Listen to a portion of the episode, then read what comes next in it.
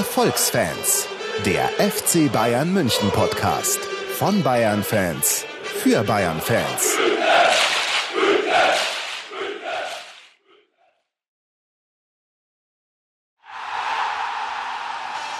Alle Informationen rund um unseren Podcast findet ihr unter www.erfolgsfans.com. Erfolgsfans, der FC Bayern München Podcast. Von Bayern Fans für Bayern Fans. Hallo und herzlich willkommen zur Folge Nummer 67 der Erfolgsfans. Wir nehmen auf am 12. September 2014 und in der heutigen Ausgabe sind dabei der Basti, Servus. der Felix Servus. und natürlich ich, äh, Ruben Schulze-Fröhlich. Herzlich willkommen, schön, dass ihr wieder dabei seid. Bevor wir anfangen, wie immer die obligatorische Ansage, schreibt uns eine Rezension bei iTunes, liked uns bei Facebook unter www.facebook.com Erfolgsfans, folgt uns bei Twitter, verbreitet die Liebe, spread the love, werdet alle zu Erfolgsfans. Was wir heute mit euch vorhaben, wir machen einen Rückblick natürlich auf das Spiel Schalke gegen äh, FC Bayern. Wir schauen auf die Champions League Auslosung, wir besprechen nochmal die Neuzugänge. In der letzten Sendung haben wir ja verkündet, es wird wahrscheinlich keine mehr geben. Und zack, drei neue Spieler sind da. Wir schauen auf die News, wir besprechen ein äh, nettes Buch und machen eine kleine Vorschau.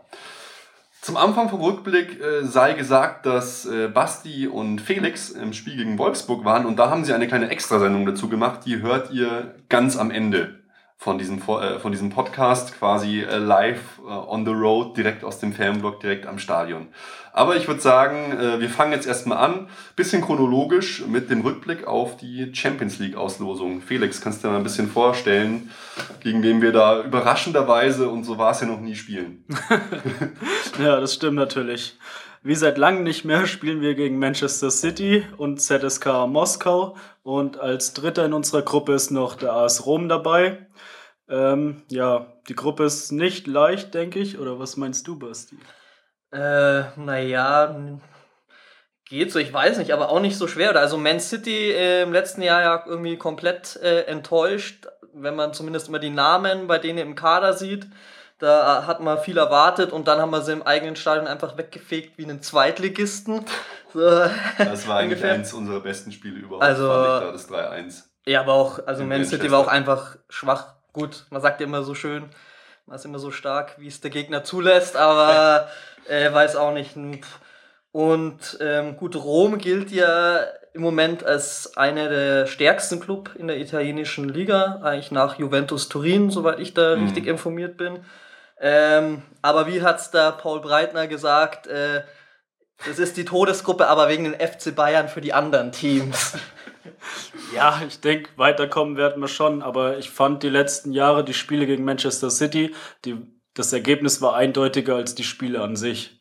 Mhm. Ähm, und das Team, ja, sind viele große Namen, teure Spieler, aber die spielen jetzt auch schon seit ein paar Jahren zusammen und die wachsen Ja. immer mehr zusammen. Die werden schon immer stärker. Und keine Neuzugänge quasi diese Saison. Die spielen wirklich äh, so weiter. Die Spieler wie Checo haben jetzt verlängert, also da wächst schon, glaube ich, was zusammen. Also ich schätze die eigentlich auch als, als schwer ein. Ja, und man, also von meiner Sicht aus sind die auch ein Kandidat vielleicht mal fürs Halbfinale diesmal. Ja, auf jeden Fall. Also ich finde eigentlich die Gruppe sogar fast die schwerste Gruppe.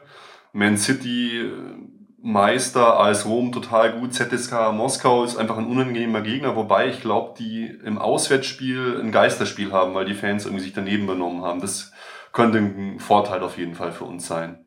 Ich glaube schon, dass wir weiterkommen, aber ich glaube insgesamt, dass die Saison schwieriger wird als die letzte Saison. Von daher glaube ich, dass es knapper wird. Auch jetzt gerade, also das wird auf jeden Fall ein richtungsweisendes Spiel, wenn jetzt nächste Woche Man City bei uns zu Hause spielt. Wenn wir da einen, so ja, einen guten Sieg hinlegen, können es klappen, aber ich, ich finde, da ist alles drin. Da sind die Chancen 50-50.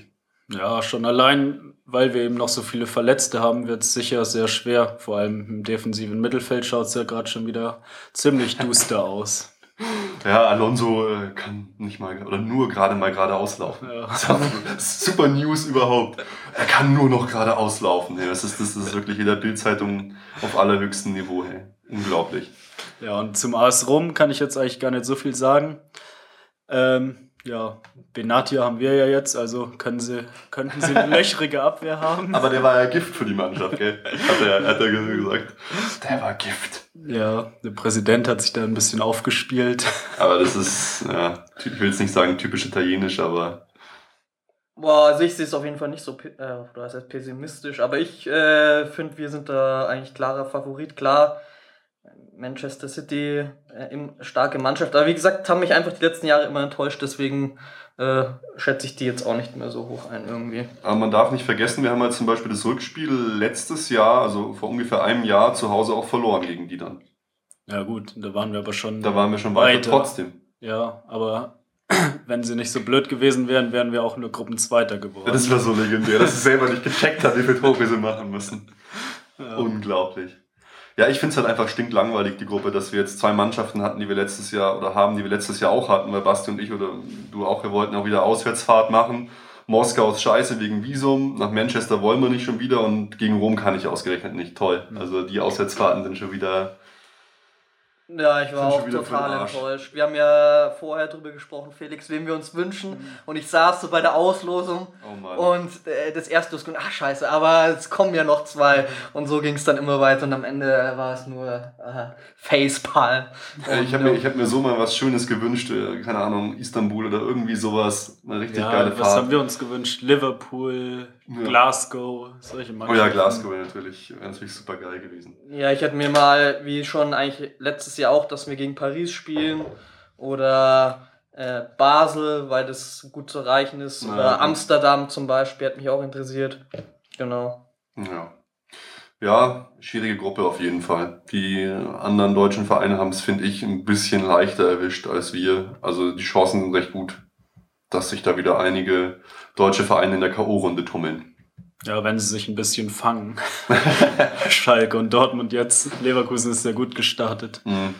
Ah ja, Dortmund, da rappelt sich schon. Bei uns bin ich echt gespannt, weil wir werden es ja in der Vorschau auch sehen. Die ganzen Verletzten kehren gerade so zurück. Schalke besprechen wir jetzt gleich, war auch keine Meisterleistung. Man City, das wird spannend.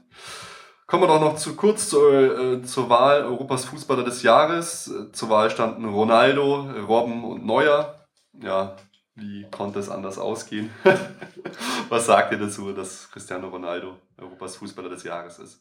Äh, ja, wir haben es schon so erwartet, aber eine Farce, eine Farce. Echt? Wie, Findest du es so krass? Äh, ja, finde ich schon. Vor allem, also was wir auch gesagt haben, wenn man jetzt mal anschaut, äh, Deutschland ist Weltmeister geworden und Manuel Neuer hat da eine tragende Rolle gespielt. Ein Robben war einer der besten Spieler bei der WM und die haben beide auch eine gute Saison gespielt. Also, ja, gut, es steht halt der Champions League-Sieg ja. ne, dagegen, aber. Ja, Ronaldo war aber vor allem auch in den entscheidenden Spielen nicht gut. Er war bei der mhm. WM nicht gut, er war in der Endphase der Champions League auch nicht gut. Er hat im Finale nichts gerissen. Das ist aber, finde ich, immer so und das trägt mich bei Messi auch so auf. Messi und Ronaldo sind meiner Meinung nach immer so Spieler, die halt die Tore schießen, wenn es 2-3-0 steht oder wenn es nicht so wichtig ist. Finale wieder, da hätte Messi mal zeigen können, ich fand ihn zwar gut, aber da hätte Messi das entscheidende Tor mal machen müssen. Das fehlt denen halt noch zum ganz, ganz großen Spieler, meiner Meinung nach. Ja, er hatte auch nicht den äh, Titel als Spieler des Turniers verdient. Das war, das war eh lächerlich. Ja. Aber gut, aber zum Ronaldo muss man sagen, man sieht es jetzt leider nicht, aber allein 15 Tore Champions League, 15 Tore. Äh, er war in der Champions League natürlich schon eine dominante Figur. Ja, bis Fall. zum Viertelfinale. Oder ja, aber im Finale dann das, was weiß ich, in der 120. Ja. Minute einen Elfmeter zu versenken und dann, und dann zu feiern, als ob man das entscheidende Tor geschossen hätte, das ist schon peinlich eigentlich. Ja, da habe ich mich auch, da habe ich mich eh aufgeregt, aber das, das ist ein anderes Thema. Mal, dass er sehr gut ist, steht ja außer Frage, aber trotzdem, ich glaube halt, ähm, Wäre es andersrum gewesen und äh, Ronaldo hätte nicht die Champions League gewonnen, wäre aber Weltmeister geworden, wäre er halt trotzdem äh, Fußballer des Jahres geworden, einfach weil er halt Ronaldo ist, weil er eine mhm. ganz andere Strahlwirkung hat als jetzt ein Manuel Neuer oder ein Robben, was mhm. Marketing und so auch angeht. Und da hat man schon immer ein bisschen Gefühl, dass das halt auch irgendwie äh, eine tragende Rolle bei dieser Entscheidung spielt. Mhm. Ja, ich bin da echt gespannt auf die Wahl zum Weltfußballer, weil die wird ja immer getätigt von den Trainern der Nationalteams und den Kapitänen der Nationalteams. Und durch die WM könnte es jetzt sein, dass gerade so Trainer und, und Spieler, die normal die ganzen anderen Spieler überhaupt nicht auf dem Schirm haben, die halt nur Messi, Ronaldo etc. kennen, dass die jetzt ein bisschen aufmerksam geworden sind auf die anderen Spieler. Vielleicht könnte es da endlich mal ein anderes Ergebnis geben, weil das fand ich immer noch viel lächerlicher, dass da halt immer ganz knapp Messi und Ronaldo jedes Mal eigentlich genau das gleiche. Könnte ich mir vorstellen, dass es da jetzt ein bisschen was anderes gibt. Ja, ich würde sagen, wie gesagt, das Spiel äh, FC Bayern gegen Wolfsburg gibt's am Ende der Sendung. Wir machen jetzt weiter mit dem ersten richtig schweren Auswärtsspiel, nämlich dem Spiel Schalke 04 gegen den FC Bayern München. Äh, Felix, möchtest du vielleicht mal die Aufstellung von uns äh, vorlesen, dass wir das so ein bisschen anschauen können, wer denn gespielt hat wirklich dann und wo vor allem?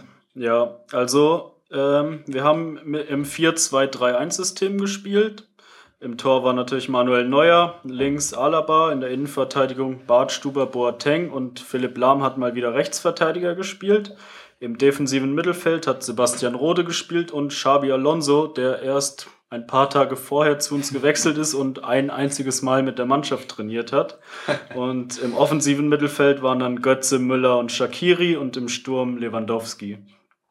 Hm. Auf Schalker Seite sah es also von der Aufstellung her zumindest ähnlich aus. Äh, also sie haben auch im 4-2-3, äh, ja, 4-2-3-1-System gespielt. Die Namen sparen wir uns jetzt mal. Jan Kirchhoff, der von uns ausgeliehen ist, stand in der Startelf. Der ist ganz schön reingegangen, finde ich. Ich habe mir ja. so gedacht, so, boah, klar, dieses mit den Ex-Kollegen und so, das zählt nicht viel, aber das fand ich echt grenzwertiger. Überhaupt, dass die Schalker mit zehn Mann zu Ende gespielt haben, fand ich echt krass. Ja, das fällt mir auch irgendwie oft auf bei ausgeliehenen Spielern, dass die auch gegen ihre eigentliche Mannschaft immer mhm. sauhart reingehen. Sie wollen halt irgendwie was beweisen, aber das sollen sie gefälligst spielerisch machen und nicht kämpferisch. Mhm. Naja, gut, klar. Ja, auf unserer Seite finde ich halt erstmal toll, dass Bartstuber wieder von Anfang an gespielt hat. Und ich fand jetzt nicht, dass er da irgendwie abgefallen ist zu den anderen. Ich fand, er hat einfach ein solides Spiel gemacht. So. Ja. Überraschend war halt, dass wir mit einerseits mit der Aufstellung gespielt haben, 4-2-3-1, andererseits mit der Doppel-6 und dass Xabi Alonso direkt von Anfang an gespielt hat und dann mit Sebastian Rode nebendran. Aber es hat ja anfangs ganz gut geklappt. Ja, ich muss echt sagen, die ersten 25 Minuten, ich war total begeistert. Ich fand, es war richtig geiler Fußball von uns, richtig geiles Pressing, richtig geile Chancen rausgespielt und hatte dann auch äh, schon relativ schnell, in der zehnten Minute, glaube ich, zum 1 zu 0 geführt. Toller Doppelpass, Rode Lewandowski. Rode hat mir eh tatsächlich eigentlich richtig gut gefallen. Und dann steht es 1-0 und ich dachte, boah, okay, wenn das so weitergeht, das äh, schaukeln wir nach Hause, das Ding.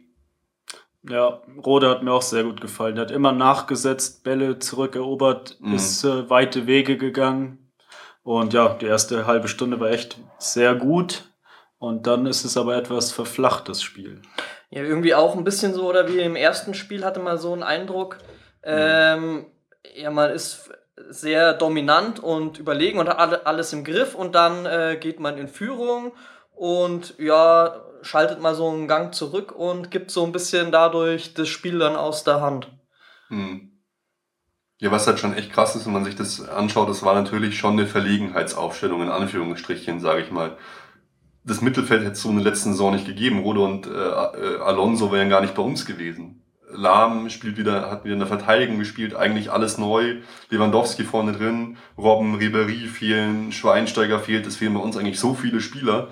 Und von daher, dass es so viele Neuerungen gab, war ich eigentlich am Anfang sehr begeistert.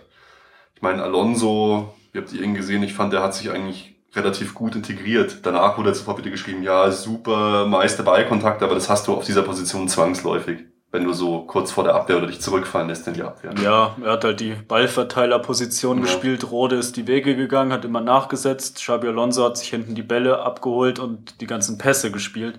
Das ist auf der Position so, aber ja, dafür, dass er nur einmal mit der Mannschaft trainiert hat, hat das schon sehr gut funktioniert und ja, wird hoffentlich noch besser.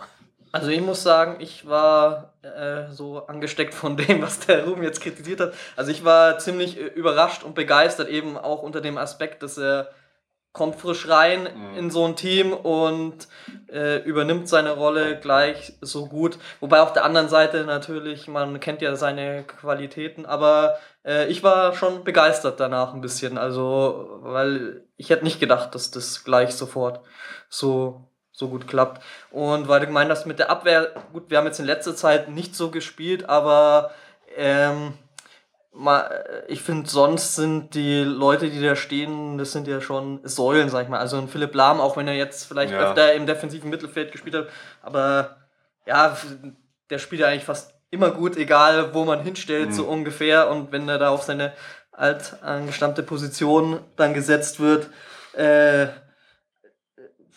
glaube ich nicht, dass das jetzt dann irgendwie äh, eine Schwächung gewesen wäre. Aber bei dem anderen hast du natürlich recht, so auch ein, ein Rode, das äh, war ich auch total begeistert. Das hat man ja auch im letzten Podcast so, da war es ja schon die, äh, ja, die ganzen Jungen, ah ja, die werden dann eh nie spielen. Und jetzt in den ersten beiden Spielen, jetzt äh, im ersten Gaudino und jetzt Rode, finde ich, haben äh, richtig äh, gute Partien gemacht und äh, Finde ich gut. Ja, aber ganz ehrlich, hey, lass mal Schweinsteiger und Thiago fit sein. Glaubst du, er macht dann noch ein Spiel? Nee, wenn sie er fit sind, natürlich Spiel, nicht, ja. aber du. Vielleicht mal ein Pokal oder so. Ja, aber du, ja, es ist gut, wenn sie jetzt Spielpraxis sammeln und mhm. du, dann, du die dann auch reinwerfen kannst, wenn sie sich wieder verletzen oder eine Pause brauchen. Was ich bei Alonso ganz geil finde, der erinnert mich irgendwie total an Van Bommel. Wie Van Bommel nur in edler, so vom ganzen Habitus, von der Bewegung, aber auch, der geht da auch richtig rein. Ich meine, der sieht so aus wie so ein totaler Gentleman, eher so, so Model oder so, aber geht richtig drauf, ist auch so ein Meister vom, vom langen, weiten Ball, genau wie Bartstuber auch. Hat mir auch gefallen, dass er den, seinen Königsmove da auch immer ausgepackt hat. Der Bartstuber ist ja auch einer, der den Pass äh, das Mittelfeld mit einem Pass überbrücken kann. Das finde ich mal ihm äh, ziemlich geil, der nicht immer erst auf den Mittelfeldpositionen spielt und dann zum nächsten, sondern er kann so harte, weite Pässe spielen. Das macht Alonso eben auch, das hat mir eigentlich auch richtig gut gefallen.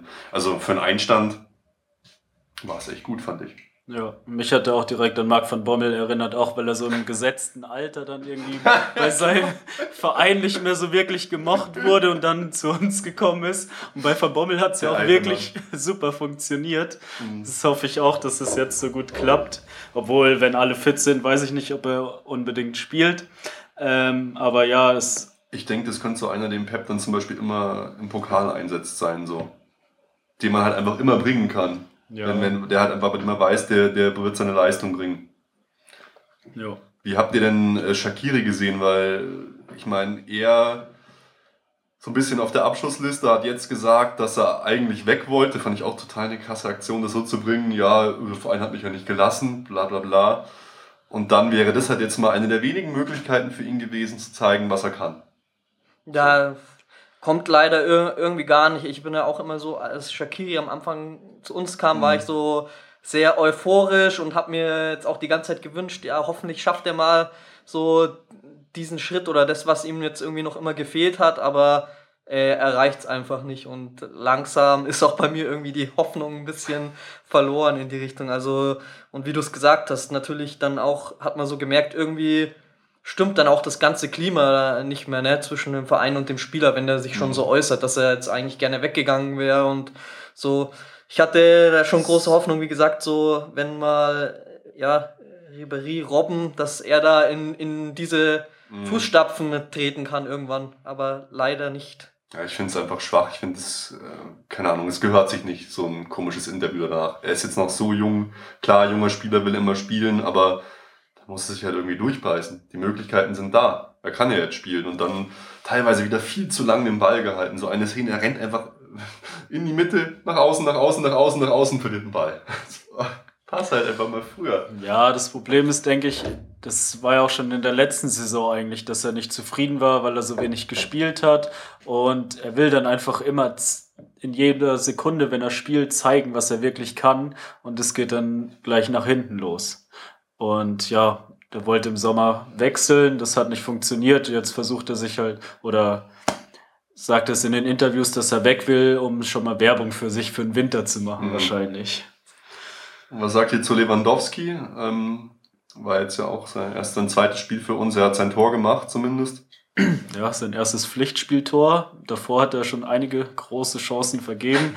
Ich, ja, der braucht noch ein paar Spiele Eingewöhnungszeit, dass er ein super oder vielleicht sogar einer oder auf jeden Fall einer der besten Stürmer auf der Welt ist. Das ist, glaube ich, unbestritten. Es dauert halt noch ein paar Spiele, dann wird er es auch bei uns zeigen. Ja, die Rädchen greifen da noch nicht so ineinander, hat man so das Gefühl in der Offensive und äh, fehlt irgendwie so der letzte Pass auf ihn, habe ich auch immer so das Gefühl gehabt. Ja, also es wirkt schon noch ein bisschen wie so ein Fremdkörper. Körper. Eine Szene war so ein bisschen symptomatisch, da standen sich Müller und er einfach total im Weg und treten quasi in sich rein. Das war so ein bisschen wie Kickers Doppelschuss. Ja, bei dem Freistoßlupfer. Ja, das war so eine geile Szene und ich dachte so, oh ja, oh Mann, was machst du? ja. ja, zum Spiel selber tatsächlich irgendwann haben wir so nachgelassen. Schalke kam dann zu ein paar mehr Chancen und dann äh, gab es ja dann in der 62. Minute dieses wirklich völlig absurde Tor, weil so richtig krasse Torchancen hat Schalke sich eigentlich nicht rausgespielt. Und dann kam halt dieser, diese Flanke vors Tor, wieder total schlecht agiert, auch bei solchen Situationen von Dante. Der Ball springt ihm, glaube ich, irgendwie auf den Kopf oder auf die Schulter. Dann will Alonso den Ball raushauen und schießt halt äh, Höwe das an die Hand. Ja. Im ersten Moment habe ich halt auch nur so geschrien, so, was, was, scheiß Schiedsrichter, das ist doch kein Tor. Keine Ahnung. Äh, aber anscheinend ist es, war es ja völlig legal, das Tor. Ja, das, also er ist nicht mit dem Ball zur Hand gegangen. Er wurde halt. mit dem Ball zur Hand. Der Hand zum Ball. Der Hand zum Ball, ja. ähm, ja, er wurde halt schon angeschossen, deswegen ja, ja kann es, ja, muss soll es schon gelten. Immer eine, eine Absicht dahinter ja, stecken. Das kann man natürlich da nicht attestieren, wenn er aus einem Meter angeschossen wird. Aber trotzdem finde ich es halt dann doch ein komisches Tor. Ja. Weil er hat seinen Körper halt verbreitet, das war einfach so neben ihm. Ja, aber das zählt ja scheinbar nicht mehr, sondern die mhm. aktive mhm. Bewegung zum Ball und die gab es nicht. das finde ich aber jetzt noch schwieriger nachzuweisen, wenn es nur darum geht, dass jemand eine aktive Bewegung macht. Weil so diese, vorher war es ja so, ist eine Absicht oder, oder wird der Körper verbreitert? So habe ich es zumindest immer verstanden. Und jetzt nur noch ist eine Absicht zu erkennen, ne? dass, dass ich keine Absicht ja. dahinter hatte, kann ich immer sagen. Ja, diese Handregel, keine Ahnung, in den letzten Jahren wird dauernd verändert. Man weiß gar nicht mehr, wann Hand ist oder wann gepfiffen werden soll. Und also, da hat man echt wenig Überblick. Also, ich hätte gesagt, man kann das Tor schon geben, eben auch wegen dem, da ging alles so schnell und war keine Absicht gut auf der anderen Seite äh, hätte ich jetzt auch sofort an das gedacht, was du gesagt hast, du mit der Vergrößerung vom Körper, das war es dann schon, aber wenn das dann nicht mehr zählt, äh, ich finde, man kann es geben. Hm. Ja. Und danach irgendwie ist das Spiel so vor sich hingeplätschert. Wir haben noch ein paar Chancen gehabt, so ein bisschen Powerplay noch am Ende, aber meiner Meinung nach haben wir einfach zu wenig aus unserer Überlegenheit gemacht. Das hätte nicht sein müssen dieses ja. 1 zu 1. Ja, man hätte halt am Anfang, wo man so am Drücker war in der ersten halben Stunde, hätte man nachlegen müssen. Danach hat man dann nur noch versucht, den Ball rumzuschieben und irgendwelche Lücken zu finden. Das hat nicht mehr so gut funktioniert und Schalke ist dann immer besser ins Spiel gekommen. Und denn die sind dann auch über, über die Härte ins Spiel gekommen. Ich meine, so Spieler wie Draxler, also sorry, der muss doch einfach mit Rot vom Platz gehen. Also nicht mal gelb-rot, sondern einfach glattrot. Das fand ich ja krass, nicht mal gelb. Für so eine Aktion, hey.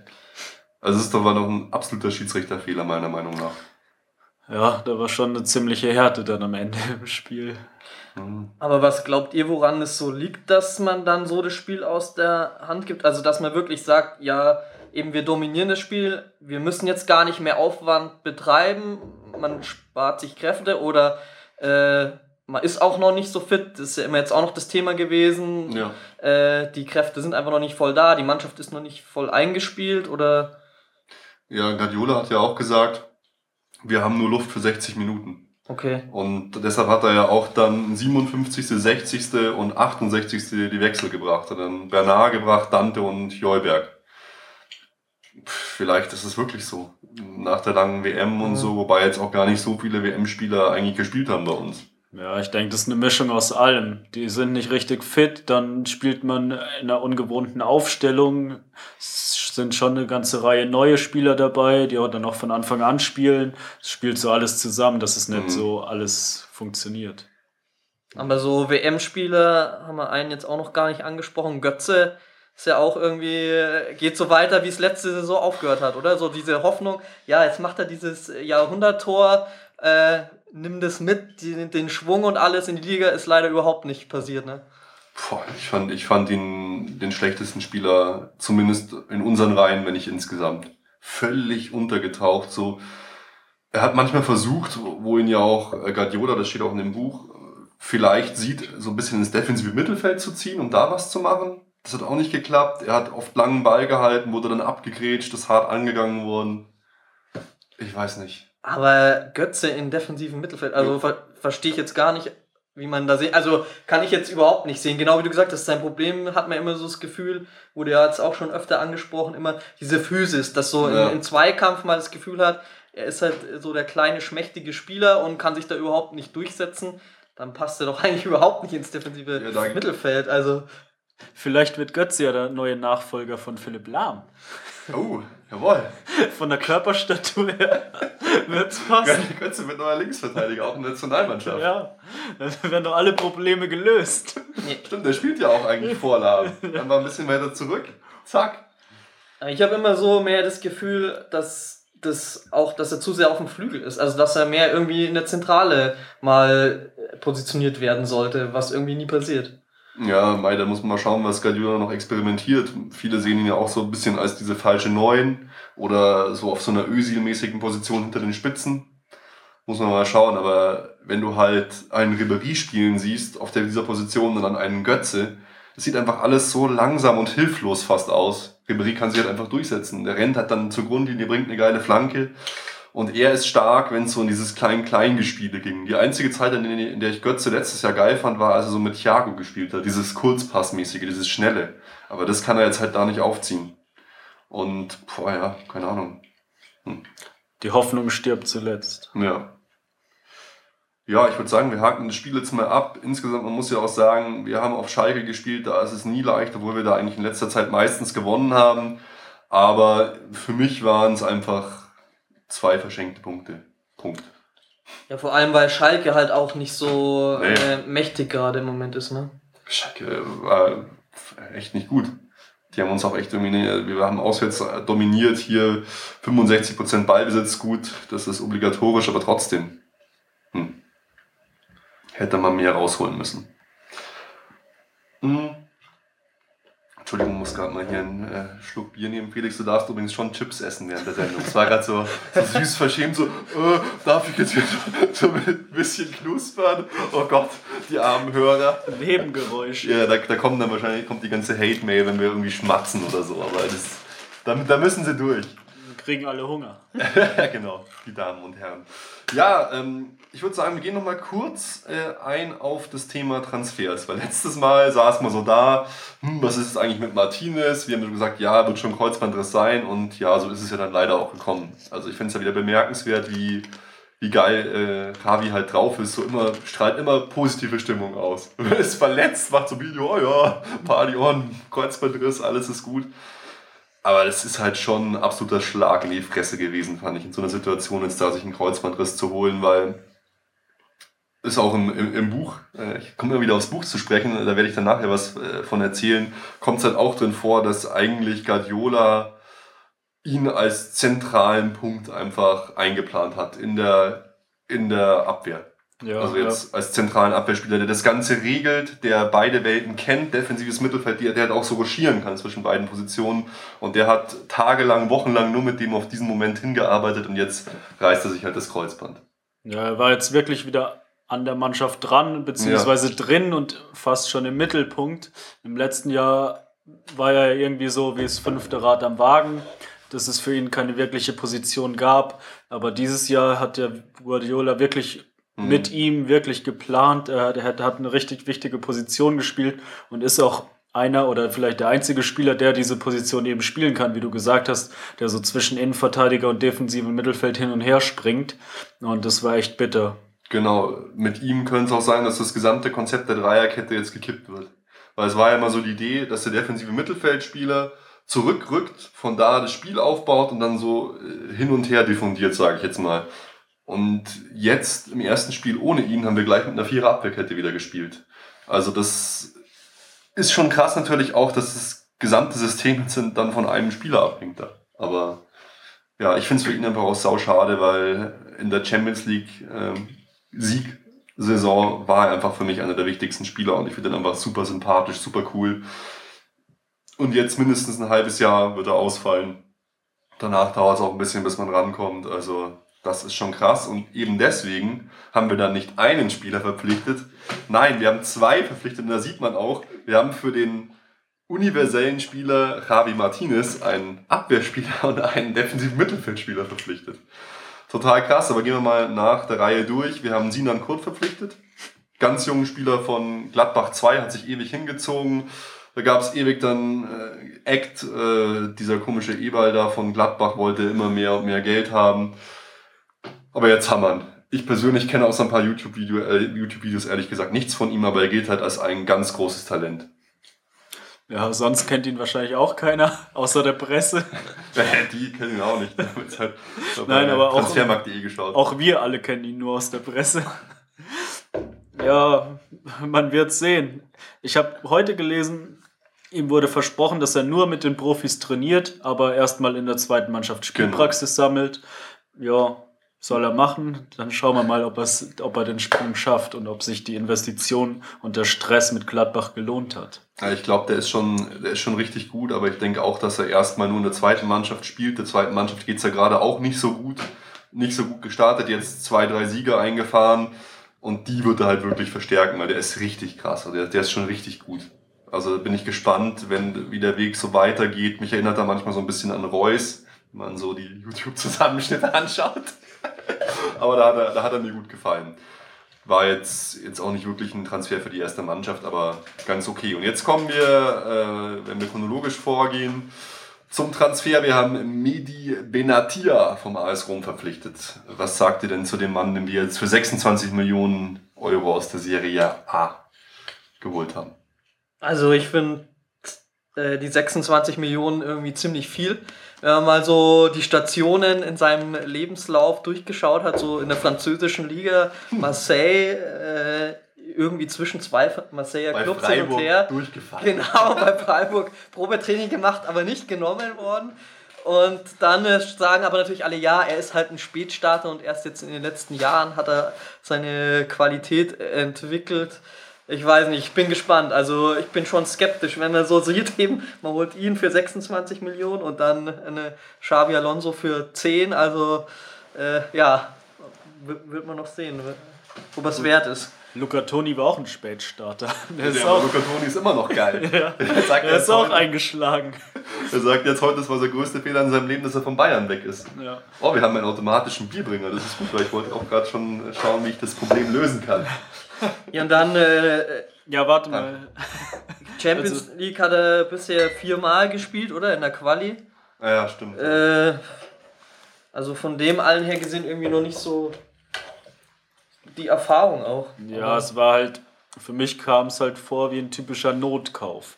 Also, ja, also natürlich, natürlich hat man ihn nur, oder haben, hat man auch Xabi Alonso nur gekauft, weil sich Martinez verletzt hat. Und dann, ja, ich hoffe nur, dass er wirklich, wie du schon sagst, dieses hohe Champions League-Niveau hat. Weil sonst war es ein Notkauf, der auch noch viel zu überteuert ist. Ja. Und auch jetzt, ja gut, er ist 27, ist so eigentlich im besten Alter, aber ähm, ja, vielleicht auch nicht mehr so viel Entwicklungspotenzial Er hat halt nie wirklich die Möglichkeit gehabt, international groß zu spielen. Ich meine, er ist ja in der Nationalmannschaft von Marokko. Naja, er war jetzt. Äh, Afrika-Cup-Sieger. Ja. Kapitän. ja, okay, jetzt, jetzt ist ja gut. Ähm, aber ich finde es jetzt ein bisschen komisch, weil jetzt, wo wir dann natürlich wieder im 4-4-2 gespielt haben oder halt mit vier Abwehrspielern, ja, braucht man auch nicht mehr so wirklich, wenn Jerome Boateng, Dante, äh, Bartstuber und er. Klar, man braucht schon äh, vier Mann, aber hm, ich bin gespannt. Also er war jetzt ja leider auch ein bisschen verletzt. Wie er als Typ ist, kann ich nicht einschätzen, aber ja, vier Innenverteidiger sollte man schon haben, auch wenn man nur mit zwei spielt. Aber ja, ja wenn sich dann einer verletzt und dann äh, unsere zweiten Mannschaft ist, glaube ich, jetzt auch nicht unbedingt jemand, den man dann hochziehen nee, kann. Kannst vergessen. Und deswegen braucht man einfach einen vierten Mann. Ja, also ich bin gespannt, wenn wir ihn zum ersten Mal sehen in den YouTube-Videos, die ich geschaut habe. Fand ich ihn immer eigentlich ganz stark, hat halt so antizipiert, hat, die, hat viele Bälle abgenommen und war dann auch sehr spielstark, hat auch viele, viele Kopfballtore gemacht, hat so einen tollen Pistolenjubel, so Aber das am, am prägnantesten für ihn fand ich eigentlich, dass er so ein bisschen wie Martinez und so immer wusste, wo der Ball hinkommt und dann, ähm, und dann eben auch die viele Bälle abgefangen hat. Man, man wird sehen. Ich bin gespannt, auch was der Präsident jetzt gesagt hat, dass er ja Gift für jede Mannschaft ist und alle angelogen hat. Und mein Gott, das halte ich halt für so ein bisschen Gelaber von so einem Präsidenten, der jetzt halt beleidigt ist, dass der Spieler geht. Aber schauen wir mal. Ich, ich hoffe, dass man relativ bald mal spielen sieht, um einfach mal so ein bisschen Eindruck von ihm zu, zu kriegen. So. Ja, ja. Ich, ich, denke, am Wochenende ist er im Kader, oder? Gegen Stuttgart. Bin ich mir jetzt nicht sicher, weil der hat ja jetzt nicht wirklich oft äh, mittrainiert, hat er noch so muskuläre Probleme, mhm. aber schauen wir mal. Ja, ja ähm, wir haben noch von Madrid Xabi Alonso geholt. Damit hat eigentlich keiner gerechnet, zumindest ich nicht. Und das ist der zweite im Bunde, den wir für Martinez geholt haben. Eure Meinungen dazu, bevor ich meinen Rant loslasse? Der gewünschte Megatransfer, oder? Zumindest vom Namen. Aber nee. Mai ist halt äh, hohes Alter, ne? Ein 32-Jähriger ist kein Megatransfer. Das ist kein Megatransfer. Nein, eher ein Megatransfer ist es nicht. Aber ich finde, für die Situation jetzt ist es schon äh, der richtige Transfer. Weil wir haben einige junge Spieler auf der Position, Gaudino und Rode zum Beispiel, die viel von ihm lernen können. Und auch jetzt gerade, wo Schweinsteiger als der erfahrenste Spieler eigentlich auf der Position verletzt ist und keine Ahnung, wann er wieder spielen kann, ist so ein erfahrener Spieler schon wichtig. Mhm. Und der, ja, wie man auch im ersten Spiel gleich gesehen hat, der passt, der weiß sofort, was zu tun ist. Der hat einmal mittrainiert und hat sich sofort nahtlos eingefügt. Deswegen fand ich in der Situation, ist es schon der richtige Spieler. Ist halt die Frage, ob der Preis, wenn er jetzt auch nicht besonders hoch war, wert ist. Aber für die Zukunft ist er ja natürlich nichts. Naja, klar. Als ich gehört habe, dass der äh, zu uns kommt, da bin ich jetzt gespannt auf eure Meinung, habe ich eigentlich im ersten Moment nur eins gedacht fuck, Schweini ist übelst verletzt. Schweini ist so verletzt, dass die nicht glauben, dass er schnell zurückkommt und dass sie eher glauben, dass er in Zukunft oft oder vielleicht fast immer verletzt sein wird. Das war so, war so mein Gefühl. Warum holen wir plötzlich ihn noch? Es ging dann los, Schweinsteiger, Patellasehnenprobleme etc. Ich meine, der hat in den letzten Jahren, wenn man ehrlich ist, durchgehend Probleme gehabt. Sprunggelenk, alles. Und ich habe eher so gedacht, boah, den holen sie jetzt weil sie noch Zeit brauchen, um wirklich einen Schweinsteigersatz zu verpflichten. So als Überbrückung. Vielleicht ist es wieder zu weit gedacht, aber warum hätten wir ihn sonst holen müssen? Wenn nicht die Verletzungsprobleme Thiago Schweinsteiger so groß sind, dass, dass das auf absehbare Zeit nichts mehr wird. Also ich habe mir da jetzt um Schweinsteiger direkt nicht so große Sorgen gemacht, aber jetzt, wo du es sagst, könnte schon sein. Ähm, ich habe es eher so allgemein gesehen, dass jetzt da eben Schweini und Thiago längere Zeit verletzt sind und mhm. man, äh, ja, man weiß nicht, wann einer, wann beide, ob überhaupt oder wann die wieder zurückkommen. Und ja, wir haben ja letztes Mal, wo wir beim Wolfsburg-Spiel waren, auch schon so ein bisschen darüber gesprochen. Und da war gerade Marco Verratti zum Beispiel im Gespräch, mhm. der wirklich auch auf dieser Position Superman sehr jung noch ist und entwicklungsfähig. Und da habe ich damals gesagt, den würde ich mir wünschen, wenn er nicht zu teuer ist, weil ja eben der noch jung und entwicklungsfähig ist. Ja, Xabi Alonso ist jetzt halt auch wieder die Notlösung, denke ich, für eine Saison, vielleicht zwei. Sein Vertrag geht ja, glaube ich, auch nur zwei Jahre. Mhm. Ja, macht ja auch Sinn mit 32. Ja, klar. Wobei man natürlich schon sagen muss, für 10 Millionen ist es jetzt ein guter Deal? Also wollte ich auch gerade sagen, wenn man Benatir für 26 Millionen kann, kann man Xavi Alonso für 10 Millionen zweimal holen. Also ja, aber es stimmt schon mit dem Alter, aber er ist einfach ein mega guter Spieler, hat in Top-Clubs gespielt, hat zweimal die Champions League gewonnen. Ja. Äh, er hat einfach also, Erfahrung. Von daher, und das mit Schweinsteiger, also ich muss sagen, ich habe jetzt auch nicht so äh, direkt dran gedacht, aber äh, wenn du das dann so sagst, Ruben, dann äh, das hört sich auf jeden Fall sehr plausibel an und vor allem, wie du gemeint hast, dass das ja auch irgendwie nichts Neues ist. Der hat jetzt so lange gekämpft und dann mhm. mir auch gehört, auch bei der WM eigentlich äh, nur mit Spritzen und fit Zeit, gespritzt ja. gespielt und dann im Finale ja auch ständig wieder auf den Knöchel draufgekriegt. Also wundern müsste es einen nicht, wenn er wirklich äh, länger verletzt ist. Ja, auch schon die Saison davor beim Champions League Sieg war es genauso. Ich, also, ich, ich glaube, der kann gar nicht mehr richtig spielen oder laufen, ohne dass er Schmerzen hat. Hoffentlich kann er noch geradeaus laufen. ja, erst dieses Jahr, gestern dieses, Alonso kann nur noch geradeaus laufen. Heute, er war im Teamtraining dabei. Okay, Bildzeitung wirklich. Bildzeitung mit, mit Bild Plus ist wirklich so, ist noch schlimmer geworden, weil sie jetzt immer diese bescheuerten Frageartikel machen. Wer war der Spieler? Oder Lewandowski hat, hat, einem, hat einem Torwart das äh, Trommelfell zerschossen. Torwart eingeschwärzt, Bild Plus muss draufklicken, um zu erfahren, dass es Fährmann ist. Oh, diese, oh, das ist, das ist so, das ein so schlimmes Niveau, das ist unglaublich. Das kennt man eigentlich nur von so billigen Facebook-Seiten, die irgendwie Klicks scheffeln wollen. Jetzt machen die es auch so, also echt ganz schlimm. Ja.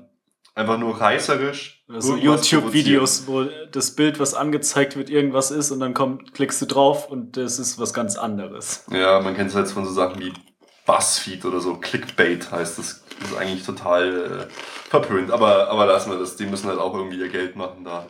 Ist ja auch völlig wurscht. Glaubt ihr eigentlich, dass der Alonso sich so gut mit dem FC Bayern identifiziert oder da in die Mannschaft einleben wird? Ich fand es ein bisschen komisch, aber im Nachhinein habe ich mir auch gedacht, liegt vielleicht am Stress. Jetzt war jetzt der Fototermin, äh, wo das Mannschaftsfoto gemacht wurde und so. Und wenn man da so gesehen hat, da fand ich, da hat er immer so gewirkt wie, boah, ich habe einfach keinen Bock. Und äh, weiß nicht, ob ihr das gesehen habt. Also ich aber- fand, er hat verdammt gut ausgeschaut in Lederhosen.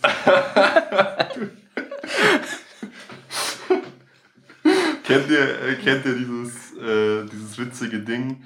Oh Gott. Sorry, ich, ich, ich, wollte jetzt ja gerade das, das aufrufen, wurde gleich eine Werbung gestartet. Äh, dieses witzige Ding vom Ashley Cole auf dem Mannschaftsfoto vom AS Rom, was, wo er so verarscht wird. nee. Nee, Ähm, äh, das müssen, müssen wir dann mal verlinken, weil das ist einfach, einfach so gut. Ashley Cole äh, so ganz, so ganz schlecht. Ich meine, äh, nebendran steht und so komisch reinschaut. das ist, es jetzt nur schwer das ist- Er steht so daneben, als würde er überhaupt nicht dazugehören. Ich, ich werde es verlinken, es ist sehr lustig. Und so kam er mir auch eben so ein bisschen vor. Klar, er kam halt erst gerade rein. Und, äh, aber man, man wird sie nicht mal identifizieren. Das ist, er ist von einem Tag auf den anderen quasi dahin gekommen. Sowas braucht erstmal ein bisschen Zeit. Ich denke, der wird am Anfang schon mal denken, scheiße, wo bin ich hingekommen? Auf, den, auf der Wiesen hockt dann in der Lederhose, jeder besoffener Bayern von Servus Schabi. Oder auch denken, oh, ich möchte zurück nach Madrid. Ja, es war halt so ein kommt halt dann. Ja, ich habe halt sofort daran denken müssen, an das, was wir äh, beim letzten Podcast aufgegriffen haben mit, ähm, ja, Pep holt so viele spanische Spieler und die Identifikation mit dem Verein geht so ein bisschen verloren. Und als ich das dann gesehen habe, da wurde das, ist das wie ein Blitz dann in meinen Kopf geschossen sozusagen. Und, Oh, aber äh, gerade da war große das, Diskussion, Basti, auch Obacht, gell? Dass du hier nicht äh, rassistische Kommentare bringst, Rummenige heute, gell? Er verbittet sich sowas. okay, es tut mir leid, ich entschuldige mich offiziell Wir äh, sind bei allen kein- Beteiligten. Äh, FC äh, Espanyol München. ja, ähm. Ja, Ja, was sagt ihr jetzt zu den Transfers insgesamt? Weil jetzt sind wir ja dann durch. Nee, wir hatten noch einen Abgang in letzter Sekunde. Julian Green wurde zum ja, HSV stimmt. ausgeliehen. Absolut gut. Ja, wir haben auch im, beim Besser- letzten Mal drüber gesprochen. Besser geht's nicht. Ja, haben wir uns auch gewünscht, mehr oder weniger. Hauptsache, er spielt halt, gell? Ja. Aber beim HSV ist so Not am Mann, da wird er schon spielen. Ja, also genau, und wir hatten letztes Mal auch noch äh, darüber gerätselt, ob Dan- Daniel van Beuten weitermacht irgendwo anders. Und er hat jetzt seine Karriere tatsächlich beendet. Muss ich nochmal sagen, einer meiner liebsten Spieler beim FC Bayern. Einfach ein total sympathischer, cooler Schrank, der mich oft schon zu Jubelstürmen hinre- also hingerissen hat. Unvergessen fand ich, als wir mal in AC, gegen AC Mailand in Mailand gespielt haben und er beide Tore gemacht hat gegen Mailand. War ich so begeistert. Das war, wann war das? Mein Gott, da war ich noch jung, 2006 irgendwann oder so. Aber hat halt ewig bei uns gespielt. Einfach saugeiler Spieler. Ja, hoffentlich wird es ein. Abschiedsspiel für ihn geben oder vielleicht ein Wrestling-Event. Ja, das wäre geil. Hier so gegen Undertaker oder so. Okay, ähm, Ja, wu- wurde beim Heimspiel ja auch verabschiedet Ja. gegen VfL Wolfsburg. Trotzdem finde ich immer noch, dass unsere Transferbilanz, wenn ich mir anschaue, wen wir verloren haben und wen wir bekommen haben, nicht so gut ist. Aber darüber haben wir ja schon geredet. Kommen wir zu den News. Als allererstes äh, ist ein Trikotbeben durch die Szene gegangen. Und zwar geht es darum, dass Manchester United äh, von Adidas als Trikotsponsor quasi gekauft worden ist, rausgekauft worden ist aus dem Vertrag mit Nike.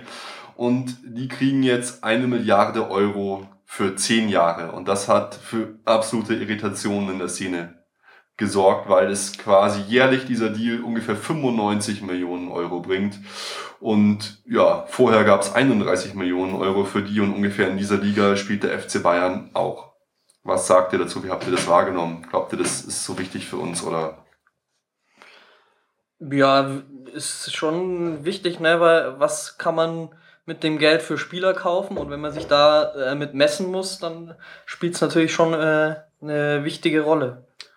Ja, ich finde es auch schon ein bisschen komisch. Manchester United ist zwar einer der größten Clubs der Welt und auch einer der drei am weitesten verbreiteten und mit den meisten Fans Clubs der Welt. Aber ja, ich meine, Adidas ist ein deutsches Unternehmen, ist Teilhaber der FC mm. Bayern München AG. Mm. Und äh, wir bekommen geschätzte 25 Millionen Euro. Genau. Und dann wird in so einen Verein das Vierfache investiert pro Saison. Das ist schon komisch. Ja, das bringt halt alle Verhältnisse durcheinander. Ich frage mich auch, was überhaupt der Grund dafür ist. Ich meine, Nike hat vorher 31 Millionen gezahlt und jetzt müssen sie dieses Angebot verdreifachen. Ja, das ist, ist irgendwie, ist irgendwie komisch. Klar, es wird immer wichtiger mittlerweile, dass du bestimmte Key-Spieler hast und die vermarktest, aber ich glaube tatsächlich, dass mittlerweile der Spieler wichtiger geworden ist für die, für die Firmen als, als der Verein. Also irgendwie wirkt es auf mich nicht ja. ganz sauber oder nicht ganz rund. Nicht ganz sauber ist vielleicht übertrieben, aber. Ja, Adidas hat ja, Adidas hat ja scheinbar im Moment große Probleme auf dem Markt äh, also Nike kommen sie schon lange nicht mehr hinterher und deswegen haben sie jetzt scheinbar auch den Verein übernommen, der wie, so das Aushängeschild. Wie Nike kommen sie nicht mehr hinterher? Wie meinst du? Also Nike ist ja, also oder war, war weiß ich nicht, ist ja der größte Sportartikelhersteller der mhm. Welt. Ähm, Adidas hat ja vor ein paar Jahren mal Reebok aufgekauft, eine amerikanische Firma, um da mehr Fuß zu fassen und um irgendwie mit Nike mithalten zu können, aber das funktioniert gar nicht. Und die okay. Zahlen von Adidas werden. Oh, tatsächlich, das wusste ich überhaupt nicht. Nike hängt Adidas ab 2013. Ja, die Zahlen von Adidas werden scheinbar immer schlechter und von Nike immer besser. Und ja, das war scheinbar auch ein Grund, dass sie da Nike den großen Sponsoring-Partner abnehmen wollten. Aber ich habe auch gelesen, dass Nike gesagt hat, äh, sie sind aus dem Poker ausgestiegen, weil es nicht rentabel ist. Ja, total krass. Äh, Nike Umsatz 18 Millionen Euro, Adidas 15 Millionen Euro. Von meinem Gefühl hätte ich gesagt. Äh, Milliarden ist wahrscheinlich, ja. Äh, Milliarden, ja. Ist ganz anders. Es liegt wohl äh, vor allem an den Umsätzen auch in der NBA und so. Obwohl. Aber jetzt, auch in Europa, Nike. Ja, vorne. Obwohl Adidas jetzt der Exklusivpartner der NBA ist, ist okay. trotzdem Nike mit Abstand der größte hey, Hersteller. Hätte ich in meiner Wahrnehmung überhaupt nicht so gesehen. Äh, wusste ich auch nicht.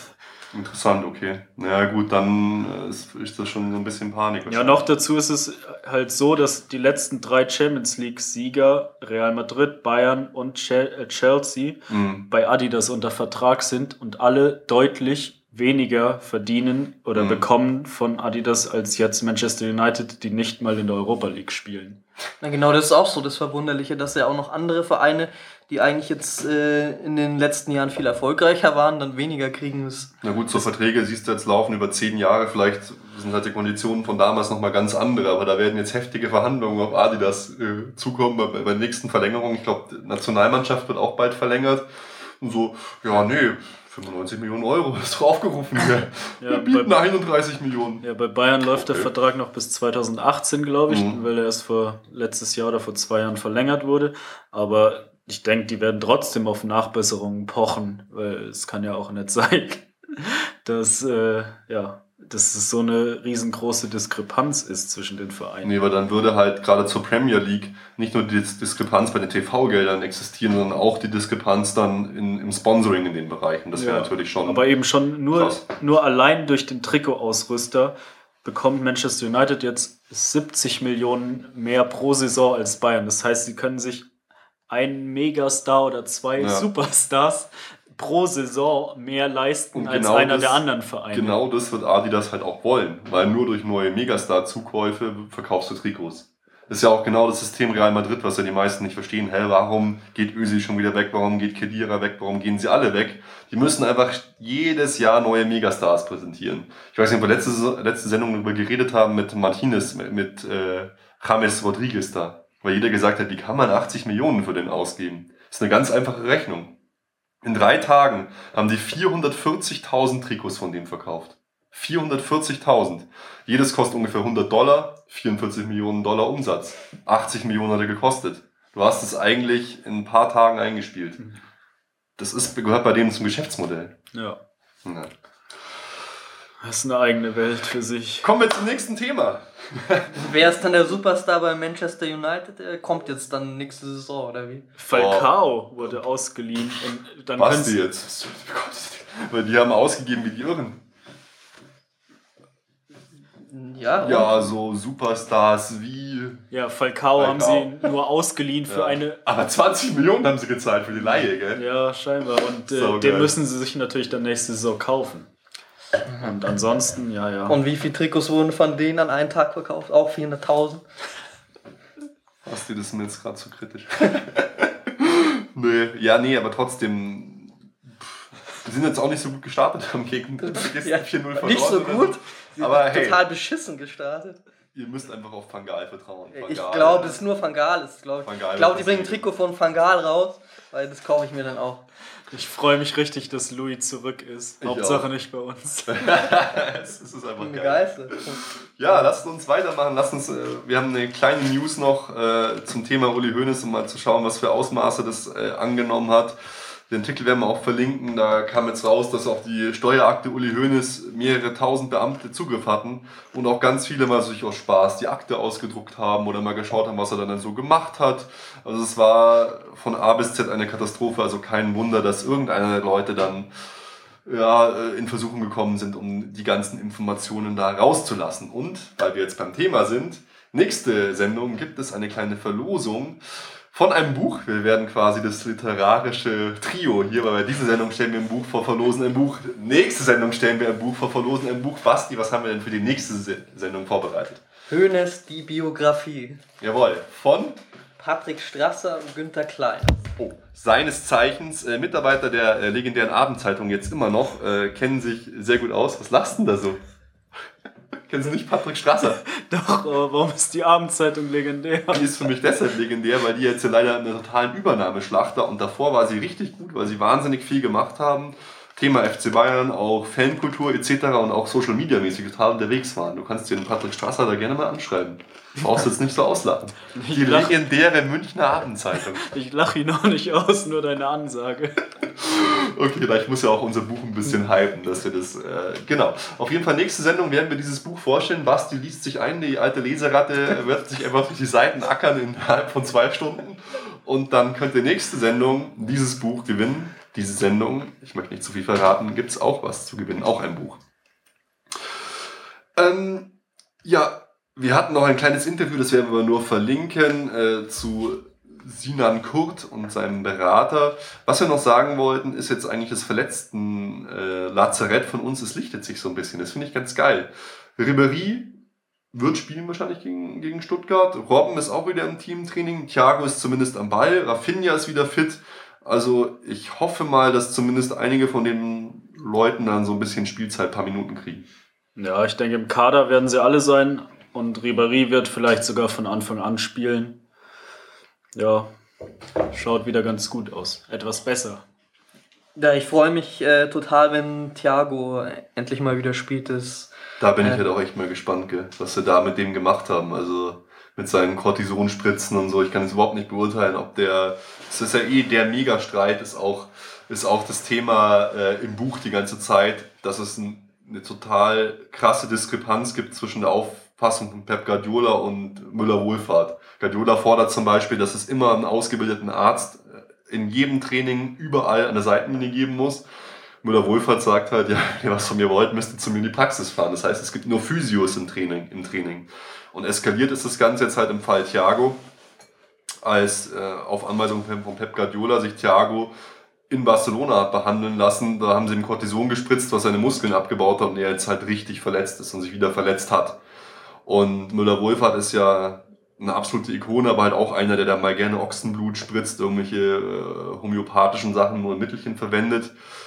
Das war wohl einer der ersten richtig großen Brennpunkte zwischen Guardiola und dem FC Bayern, diese ganze Thematik. Ja, aber das wurde jetzt scheinbar geregelt, dass jetzt Müller-Wohlfahrt die alleinige Macht hat, dass der Pep da nicht mehr jemanden irgendwo hinschicken kann zur Behandlung. Ja, aber auch wieder dann Pep degradiert.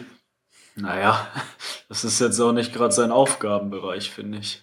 Das Ja, aber sollte jemand so- der beurteilen, der da Ahnung von der will hat. dann einfach alles bestimmen und regeln. Ja, aber das sollte jemand beurteilen, der da Ahnung von hat. Ja. Und äh, ich weiß nicht, wenn es muss nicht immer ein Arzt vor Ort sein, weil äh, was kann der da entscheiden, was ein anderer nicht eine halbe Stunde später entscheiden kann?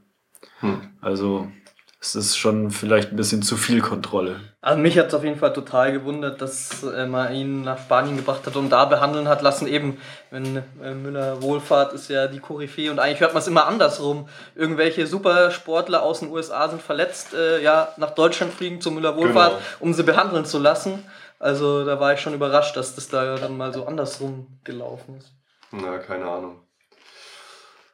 Es bleibt spannend auf jeden Fall in der Hinsicht. Kommen wir zum nächsten kleinen kurzen Thema. Äh, der äh, Kurt Landauer Film ist ja jetzt äh, mit dem Namen Landauer der Präsident in einer exklusiven Preview vom Club Nummer 12 äh, vorgeführt worden im Kino. Finde ich total coole Aktion. Die gesamte Mannschaft FC Bayern 2 war vor Ort. Tobi Schweinsteiger, der sich ja da auch sehr identifiziert war am Start.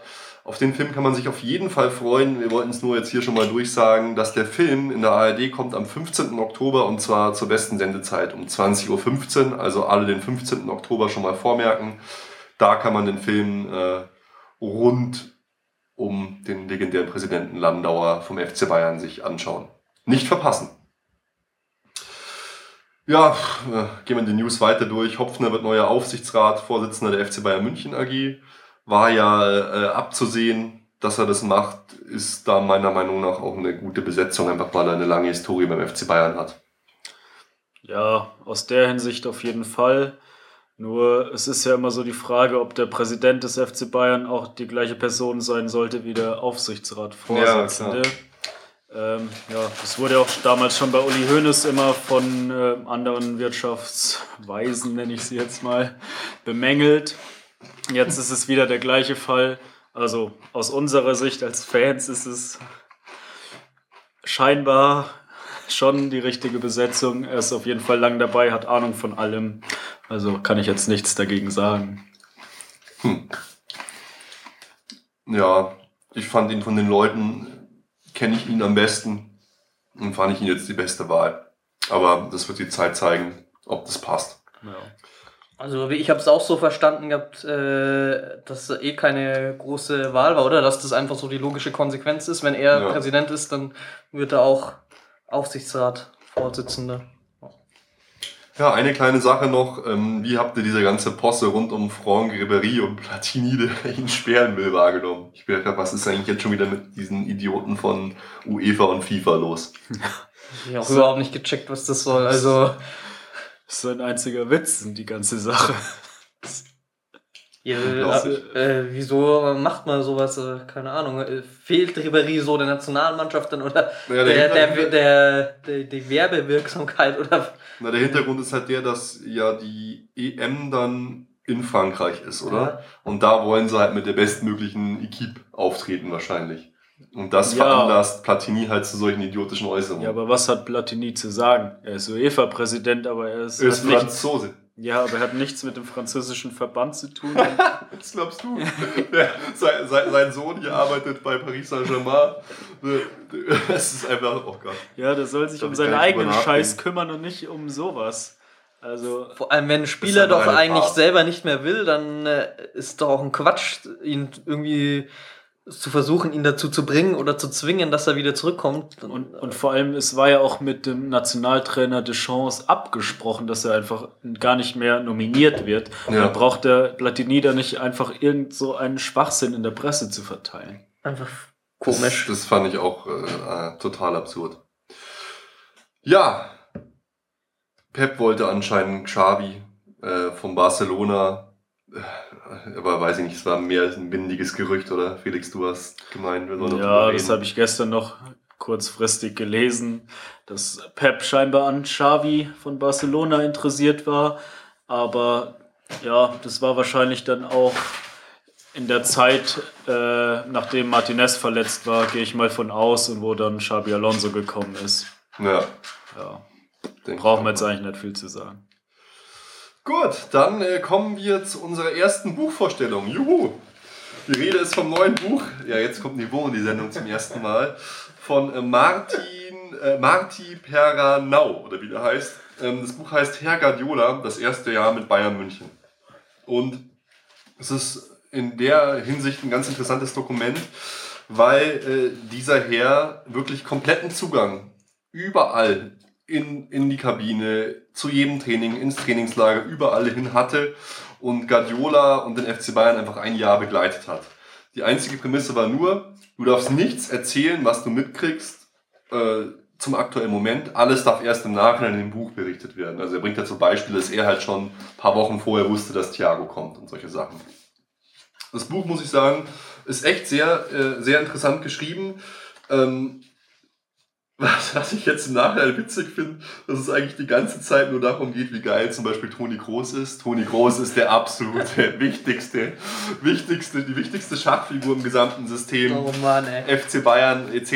Und äh, ja, ich will jetzt hier euch auch nicht nerven mit, mit, mit Zitaten äh, und so, aber was ich auch interessant fand, äh, wir haben ja hier auch unseren äh, Fanclub FCB äh, Login und der Mensch, äh, Steffen Niemeyer, äh, auch bekannt als Sneem, der unseren äh, Twitter-Account betreut, FCB-Login, kommt zum Beispiel auch mit einer kompletten Passage hier im Buch vor. War ich auch begeistert. Ja, was, cool. was wir hier, äh, äh, äh, er wird da zitiert, ja wirklich über eine halbe Seite, fand ich interessant, dass er da mit dabei ist. Und ansonsten gibt's halt wahnsinnig viel Blicke hinter die Kulissen. Also es lohnt sich für alle Bayern-Fans, auf, auf jeden Fall, er beschreibt halt auch so sein Vorgehen, wie er zum Beispiel Franck Ribéry als falsche Neun testet, wie er Probleme hat mit Ribéry in der Kommunikation, die Probleme mit Mandzukic, das Hin und Her, wie er zum FC Bayern gekommen ist, aber auch wie er, wie er halt arbeitet, dass er halt nonstop am Grübeln ist, dass er die Leute testet, dass er zum Beispiel Thomas Müller im Mittelfeld gesehen hat, dann aber gemerkt hat, ja, es klappt doch nicht so gut. Und dann auch der entscheidende Moment, wie es in einem Spiel, ich muss gerade gucken, gegen wen das war, ähm, das dazu geführt hat, dass auf einmal Lahn dann im Mittelfeld gespielt hat, wo sie live äh, die Positionen geswitcht haben. Ich glaube, das war sogar, genau hier, ähm, im Spiel gegen Chelsea im Supercup. War es halt so, hier, einfach im ersten Spiel sagt sein Co-Trainer äh, Dominique Torrent hier, wenn wir Lahm in die Mitte stellen, er schreit einfach aufs Spielfeld, Toni, du als 8, Philipp, du als 6 und in dem Moment war Philipp Lahm zentraler Mittelfeldspieler von ihm. Das sind halt so die Sachen, wie er halt agiert. So fand ich, fand ich sehr interessant. Und da gibt's einfach wahnsinnig viele, viele Internas, wie er arbeitet und auch wie wichtig wohl das Spiel gegen Chelsea für, für ihn war. Dass das halt alles geklappt hat, auch wie er die, die, die Leute drauf einstellt, so auf das, aufs Elfmeterschießen mit, mit so seinen ganzen Sprüchen so, legt euch einmal fest, wohin ihr schießt, und dabei bleibt ihr. Und bei jedem Schritt, den ihr aufs, aufs Tor zuläuft, denkt ihr nur Tor, Tor, Tor, Tor, Tor. Solche Sachen. Fand ich, fand ich sehr interessant. Äh, Das Buch lohnt sich auf jeden Fall für alle Bayern-Fans und für alle, die mal erleben wollen, wie viel du arbeiten musst und wie sich so jemand quält, einfach um den perfekten oder den besten, erfolgreichen Fußball zu spielen. Und weil wir keine Unmenschen sind, äh, verlosen wir natürlich hier unser Exemplar äh, von Herr Guardiola. Und wenn ihr dieses Exemplar gewinnen wollt, dann postet einfach auf unserer Website, die da heißt. Facebook. Nein, äh, die, die Website. Perfekt vorbereitet. Die da heißt was? www.erfolgsfans.com Ganz genau. Postet dort unter dem Artikel zur aktuellen Sendung in den Kommentaren einfach einen Kommentar. Wir sind Pep, Ausrufezeichen. Und die Glücksfee, vielleicht der Felix oder der Basti oder ich, wird dann eine Einsendung äh, auswählen und dann schreiben wir euch an, zwecks eurer Adresse. Und dann kriegt einer von euch Glücklichen dieses Buch und kann es auch lesen. Ist gerade jetzt erschienen am 29. August. Ist schon die dritte Auflage gedruckt worden, weil es so äh, sich gut verkauft hat. Herr Guardiola, äh, das erste Jahr mit Bayern München, einfach mitmachen unter erfolgsfans.com unterm aktuellen Beitrag zur aktuellen Ausgabe einen Kommentar posten mit dem Inhalt, gerne auch mehr. Wir sind Pep, aber wir sind Pep muss drin sein, sonst nehmt ihr nicht teil. Oder genau. Vielleicht nehmt ihr sonst auch teil. Die Hauptsache, ihr schreibt einen Kommentar drunter, will ich damit sagen. Ihr könnt auch schreiben, ihr seid die Besten, sowas. Äh, freuen wir uns natürlich auch. Spaß beiseite. Wir sind jetzt schon wieder, ich schaue gerade mal nach, um man über eine Stunde am Labern und wir wollen es jetzt auch äh, einigermaßen kurz machen. Aber die nächsten Wochen sind englische Wochen. In den nächsten 22 Tagen sieben Spiele. Wir werden uns auf jeden Fall vorher mal hören, aber das wird jetzt, glaube ich, die erste, erste richtige Belastungsfuhr für Pep Guardiola.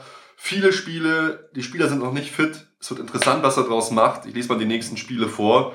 Und ich würde sagen, wir sprechen einfach mal über die nächsten Spiele. Jetzt am Samstag empfängt der FC Bayern den VfB Stuttgart. Wie schaut's aus, Leute? Was sagt's da? Ja, heute habe ich gelesen, Armin Fee und der VfB Stuttgart wollen uns überraschen, weil wir noch nicht so gut drauf sind. Oh. Ja, habe ich. Es war ähm, sehr überraschend die Ansage. äh, ja, ich denke, es wird nicht so leicht, ähm, eben weil im Mittelfeld einige Spiele ausfallen. Xabi Alonso wird wahrscheinlich nicht spielen können äh, und ansonsten Thiago Schweini nicht. Ähm, ja, wird schwer, aber natürlich gewinnen wir. Ja, ich denke, wir gewinnen 3-1. Ah, okay, will ich jetzt gleich festlegen. Was sagst du, Felix? Oh, wenn du mich jetzt so festnageln willst, dann tippe ich auf ein 2-1. Ich sag 2-0. Die 0 muss mal wieder stehen, weil das hat mich ein bisschen gestört gegen Wolfsburg und gegen Schalke, dass wir so unnötige Gegentreffer kassiert haben. Und ich denke, daran wird Pep arbeiten. Ich finde eigentlich die nächsten Spiele ein ganz gutes Aufbauprogramm äh, für uns, weil klar, es kommt ein Kracher. 17.09. FC Bayern gegen Manchester City. Das könnte ein wegweisendes Spiel werden, meiner Meinung nach. Da, denke ich, müssen wir gewinnen, sonst wird die Stimmung eher nicht so gut sein. Und ich schätze die wirklich als starken Gegner ein. Wie seht ihr das? Ich tippe jetzt mal, wenn ich vorpreschen darf. Auf jeden Fall kassieren wir gegen die ein Tor. Tipp, wir gewinnen das 2-1. Ein ganz wichtiges Spiel, äh, dass man die Champions League gut startet und auch halt äh, sich irgendwie Selbstvertrauen holt. Ich sag, wir gewinnen 1-0. Also ich denke, dass es ein sehr schweres Spiel wird. Es wäre schon wichtig, gut zu starten, aber ich glaube, wir kommen nicht über ein 2-2 hinaus. Ja, könnte, könnte gut drin sein. Ne?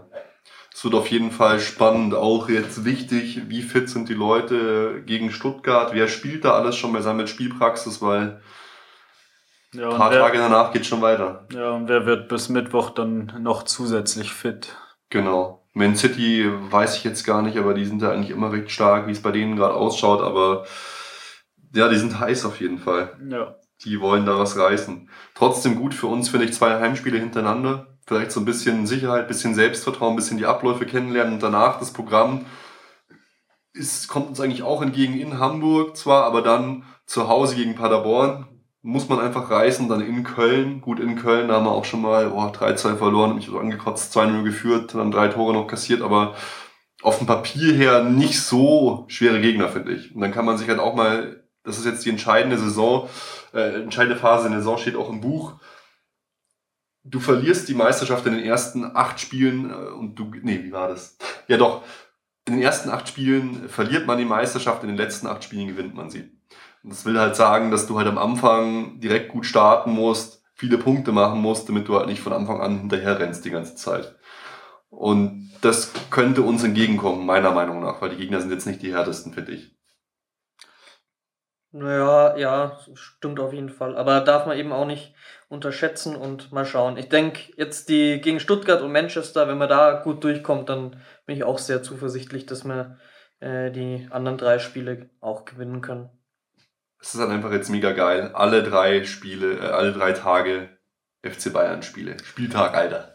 Ja, Saugeil. Jetzt, jetzt geht's richtig. Jetzt, jetzt geht's ab, jetzt zählt's, die WM ist vorbei, die Saison ist jetzt dann gleich im vollen Gange. Jetzt wird man sehen, welche Formationen Pep wirklich spielt, wer sich, äh, wer rauskommt. Ich denke, wenn wir uns das nächste Mal hören, wir werden versuchen, möglichst zeitnah eine neue Folge wieder aufzunehmen. Dann werden wir schon einiges mehr wissen, dann werden hoffentlich einige Tore gefallen sein, dann haben wir hoffentlich ein paar geile Spiele gesehen. Und ich würde sagen, wir haben es geschafft, ihr habt es geschafft. Wir, wir sind durch. Wir sagen herzlichen Dank äh, fürs Anhören. Es verabschieden sich der Basti. Ja, war wie immer cool dabei zu sein und ich sag Servus bis zum nächsten Mal. Der Felix. Ja, mich hat es auch sehr gefreut. Bis zum nächsten Mal. Servus.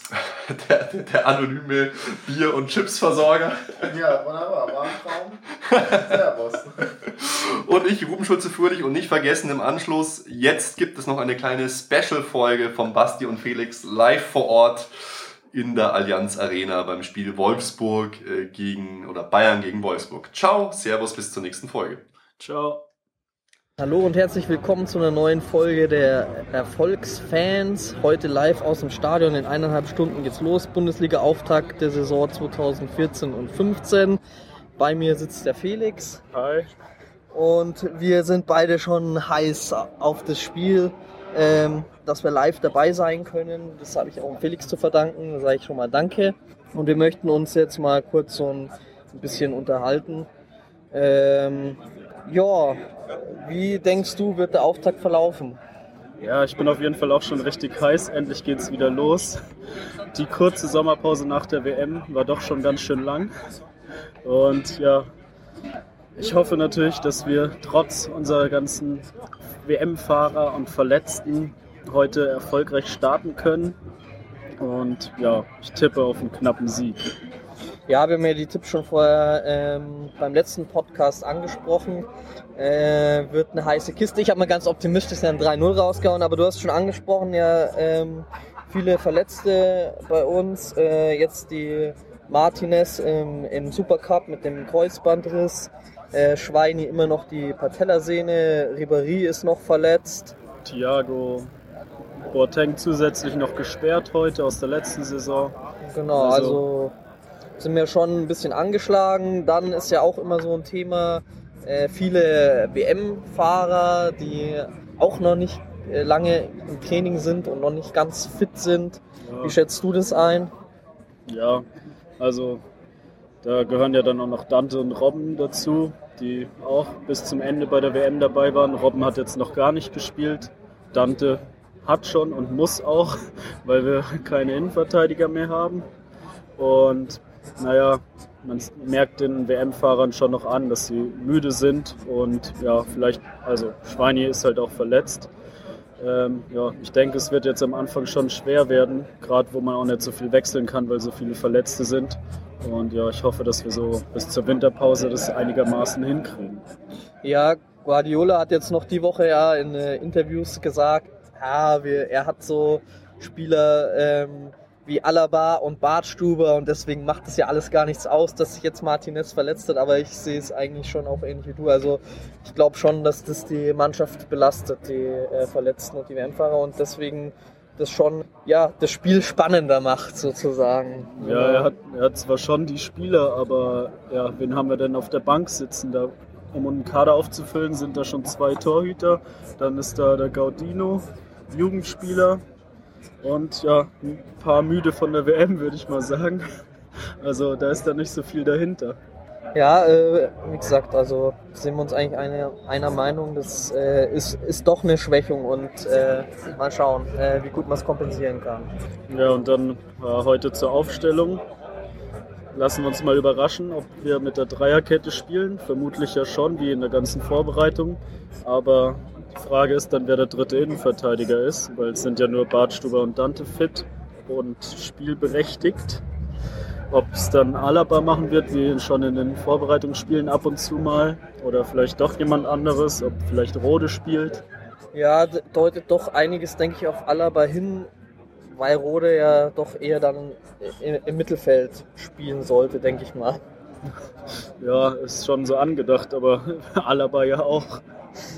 Ja, aber Alaba ist schon noch äh, äh, kl- klassischerweise ja eigentlich ein Außenverteidiger, also von daher noch mehr als Rode. Aber wer weiß, äh, aber ich, ich denke mal, äh, so wie du es auch jetzt gesagt hast, im Bartschuber Dante Alaba in der äh, Dreierkette und dann im äh, Mittelfeld vermutet, wird dann so vermutet Shakiri, Lahm, Heuberg und Bernard. Siehst du das auch so oder? Ja, ich denke schon.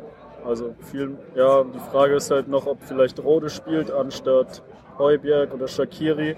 Aber ja, so viele Möglichkeiten sind dann ja auch nicht da. Ja, genau, aber das wäre auch schon, was ich jetzt zuvor gesagt habe. Ich würde auch sagen, eigentlich äh, würde ich eher statt Heuberg äh, Rode gern mal dort jetzt spielen sehen.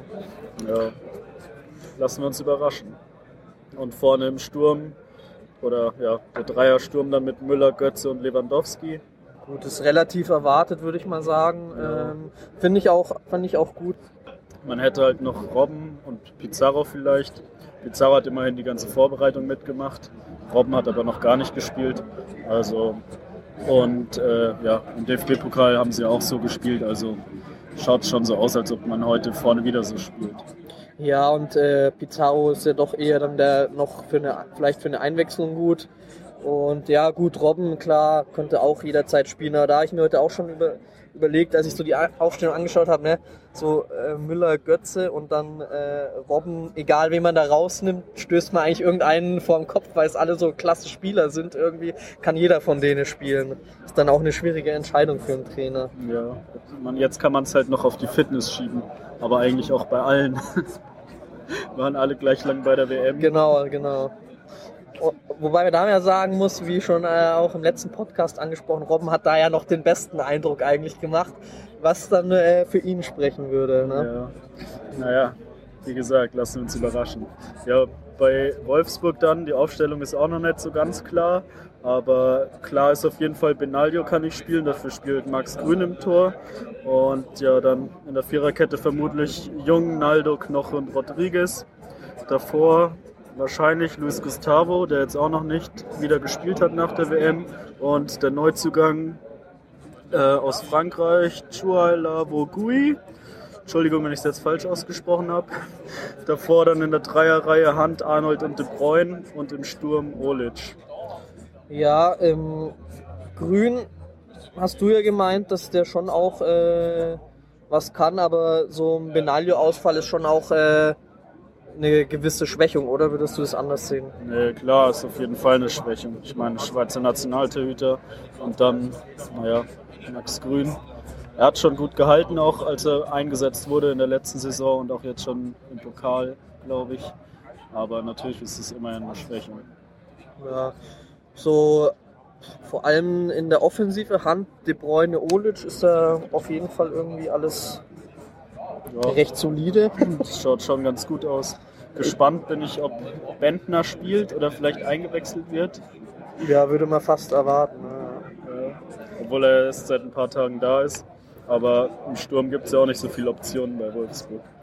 Und Luis Gustavo, ich weiß es nicht, muss ich jetzt auch zugeben, habe ich jetzt nicht so intensiv verfolgt, aber bei Wolfsburg ist er mir jetzt äh, irgendwie noch nicht so positiv in Erscheinung getreten, wie es beim FC Bayern war. Also ich war, muss sagen, ich war damals ein relativer Gustavo-Fan und auch sehr traurig, als er gewechselt ist. Ja, bei Wolfsburg, na gut, das beobachtet man jetzt nicht so stark, aber da ist er dann schon eher durch die gelben bzw. gelb-roten Karten aufgefallen in der letzten Saison und war in jedem, keine Ahnung, dritten Spiel gesperrt. Ja, Ja, genau, wie du sagst, man beobachtet es nicht so, aber ähm, bin ich trotzdem gespannt, äh, weil wie gesagt, war doch ein Spieler, den ich sehr gern mochte und dann kehrt er sozusagen zurück an seine alte Wirkungsstätte. Ähm, genau. Dann haben wir es jetzt angesprochen mit den äh, Verletzungen. Transfers war ja auch in der letzten Zeit natürlich immer wieder ein Thema, haben wir auch im letzten Podcast schon an, angesprochen. Und äh, ich habe es auch schon vorher gesagt, so je länger ich jetzt drüber nachgedacht habe, äh, umso mehr denke ich mir, wieso holen wir nicht einfach Kedira? Also, äh, wie gesagt, haben wir das letzte Mal ja schon mal vorgeschlagen, aber je länger ich drüber nachdenke, umso mehr äh, wünsche ich mir den Transfer fast. Ja, jetzt mittlerweile hat es ja auch schon rauskristallisiert, dass er bei Real keine Zukunft mehr hat. Deswegen denke ich schon, dass er zu haben wäre. Es ist jetzt halt die Frage, ob er in Guardiolas System passt und ob wir ihn haben wollen. Aber ich will jetzt mal fast sagen, als Notnagel wäre er natürlich schon ein Top-Mann. Naja, für einen Not Notnagel ist natürlich schon, äh, äh, ist er schon fast äh, ja, von der Qualität zu gut. Ne? Ja, aber da sind ja dann auch noch einige andere Mannschaften dran, wie heute aktuell wurde berichtet von Manchester United. Na gut, das ist jetzt keine Überraschung. Jeder, der irgendwie wechseln will, wird mit Manchester United in Verbindung gebracht. Aber ja, Ja, und Ke- Kedira ja auch einfach äh, ohne Frage ein guter Spieler, deswegen wohl auch äh, viele Clubs an ihm ge- generell mal äh, Interesse da. Ne? ja klar. Und dann eben der Benatia-Transfer, der ja auch schon am Wochenende so gut wie sicher gemeldet wurde. Dann jetzt mittlerweile heißt es, dass, er, dass sie sich beim Gehalt nicht einig werden können. Die Frage für mich ist auch, ist er wirklich 30 Millionen wert? Da haben wir auch schon drüber gesprochen. Ja, das, äh, genau. Ich weiß nicht, das ist so. mh, ka- Also ich kann es gar nicht, ich habe ihn halt noch nie so bewusst spielen sehen. Dann, ja, was macht man das Übliche? Schaut ein bisschen im Internet. Und ähm, muss ich sagen, so die vorigen Stationen waren für mich jetzt irgendwie nicht so, dass ich sage, ja, boah, das sind ja schon mal so ja, wie ein Bewerbungszeugnis sozusagen, Referenzen, wo man jetzt gespielt hat irgendwie. Aber ja, generell für mich schwierig, eine Aussage da, dazu zu treffen. Und dann äh, gibt es ja noch den Verati, da äh, muss ich auch sagen, da, äh, über den weiß ich jetzt auch wenig. Du weißt ein bisschen mehr. Ja, das wurde gestern mal ins Gespräch gebracht, dass der Marco Verratti von Paris Saint-Germain jetzt auch im Gespräch ist bei Bayern. Ähm, ja, ist ein flexibler, kleiner, technisch starker Mittelfeldspieler. Ähm, ja, also wäre auf jeden Fall sinnvoll, finde ich, ihn zu holen, wenn er nicht zu teuer ist. Ja. Und er ist auch noch äh, jung und ich bin ja generell auch ein Fan von den jungen Spielern. Also die, die, äh, im letzten Podcast wurden die ja auch sehr äh, kritisch beäugt, dass man ja doch irgendwie noch den Hammer-Transfer hätte lieber tätigen sollen. Äh, aber generell finde ich das auch positiv, wenn man so äh, junge, vermeintliche Talente holt. Die müssen natürlich dann auch was werden.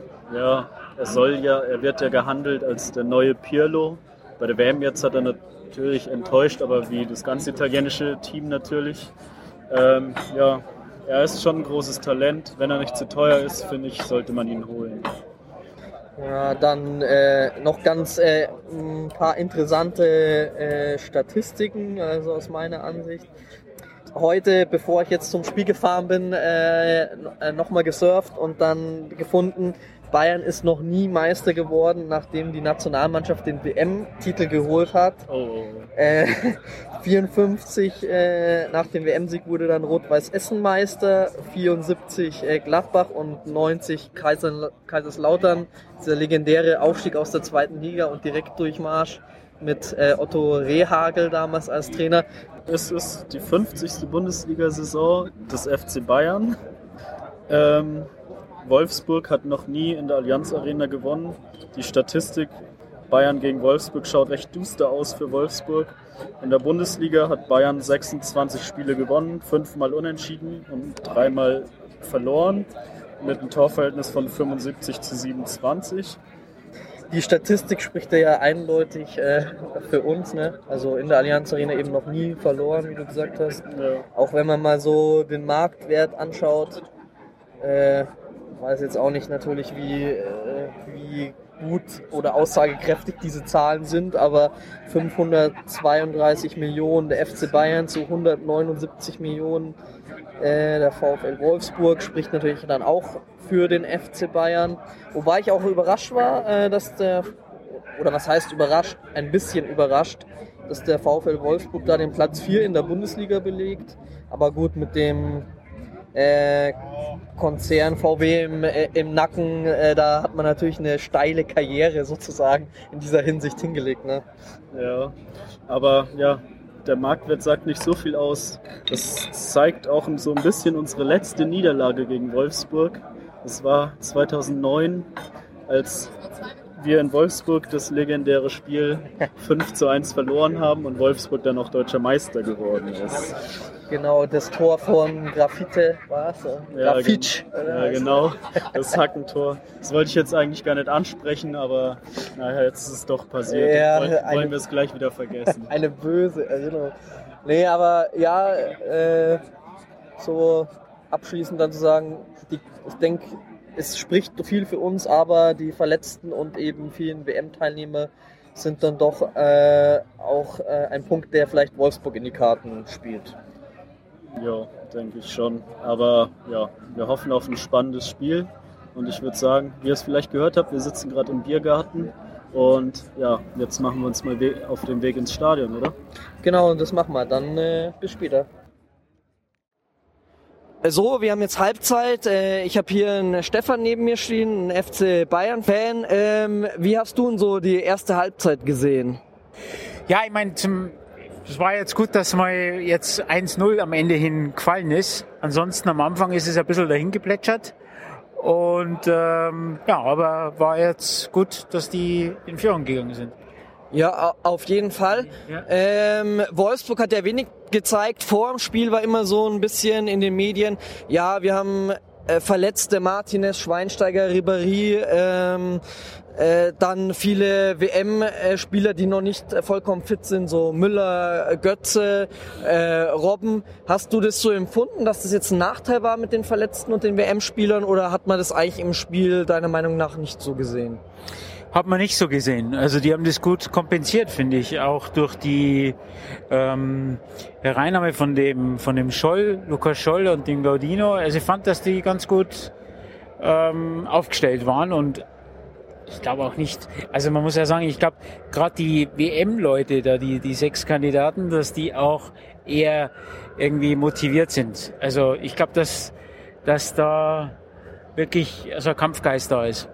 Okay, ähm, so die Aufstellung an sich, äh, war die für dich so äh, zu erwarten oder auch eher eine Überraschung? Weil im Vorfeld in den Vorbereitungsspielen haben wir jetzt immer mit Dreierkette gespielt. Jetzt kommt doch, also für mich zumindest überraschend die Viererkette. Wie Ja, war das für dich? überraschend, War überraschend, komplett. Also ich kam ein bisschen gerade rechtzeitig rein, als die Aufstellung durchgegeben wurde. Fand ich überraschend.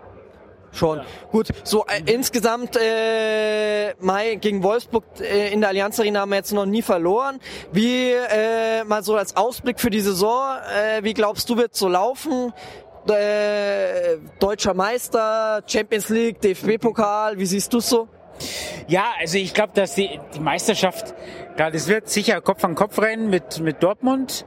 Ähm, DFB-Pokal, Champions League. Ich meine, ich glaube auch, muss man ja sagen, Guardiola hat es ja auch mit bei Barcelona mit sieben Weltmeistern geschafft, nach der WM dann einen Titel zu verteidigen und die Champions League zu gewinnen. Also insofern, ich glaube nicht, dass das eine schwierige Saison wird. Das hört sich schon mal ziemlich gut an. Wir haben es jetzt im Vorfeld schon gesagt. Bisher hat es der FC Bayern nämlich nie geschafft, nach einem WM-Titel Ja. ähm, die Meisterschaft zu holen. Äh, du siehst da auf jeden Fall keine Probleme. Das äh, finde ich gut. Dann sage ich danke fürs äh, Interview und noch eine schöne zweite Halbzeit. Ja, danke auch. Viel Spaß da. So, das Spiel ist gelaufen. Äh, äh, am Ende erfolgreich für uns. Ich habe jetzt hier den Daniel. Daniel stehen. Äh, Daniel, wie hast du das Spiel gesehen? Oh, äh, es war wirklich äh, schwierig, weil das Spielchen war nicht ganz so leicht für uns. Aber wir haben es gewonnen. Das allein zählt. Wir haben das Spiel gewonnen. Ähm, was heißt nicht so ganz schwer? Erste Halbzeit waren wir ziemlich überlegen, dann in der zweiten Halbzeit ist so ein bisschen äh, der Motor ins Stocken geraten. Oder wo hast du so am ersten die Probleme gesehen? Nicht in der ersten Halbzeit. Das Problem war einfach, ähm, wir haben es ein bisschen unterschätzt. Das war das Problem. Und äh, die gegnerische Mannschaft, wir haben es nicht ernst genommen. Das war das Problem. Das ist einfach das Problem. Dann müssen wir in der nächsten äh, Saison ernst nehmen und dann werden wir auch Meister. Okay, ähm, so die Aufstellung, wie, wie hast du das empfunden? Für, für uns war es ja doch eine kleine Überraschung. Wir haben ja mit der Dreierabwehrkette gerechnet, jetzt haben wir doch mit vier Abwehrspielern äh, gespielt. Wie hast du das gesehen? Wo hast du die vier Abwehrspieler gesehen? Also den Bartschuber, ne? Absolut best. Den Bartschuber, den kannst du überall bringen. Okay, ja, Bartstub hat wirklich ein gutes Spiel gemacht. Jetzt äh, so als Aussicht, äh, am Donnerstag ist Champions League Auslosung. Äh, wen würdest du dir so wünschen? Ah, keine Ahnung. Äh, ich würde mir ja schon bald sagen, Porto oder so ein Scheiß. Schalke, Schalke können wir ja nicht haben, aber ganz ehrlich, was kommt, da kommt, ne? Also ist dir relativ egal. Okay, nächstes Bundesligaspiel gegen Schalke. Äh, was ist da so dein Tipp? 2-1 zu Bayern.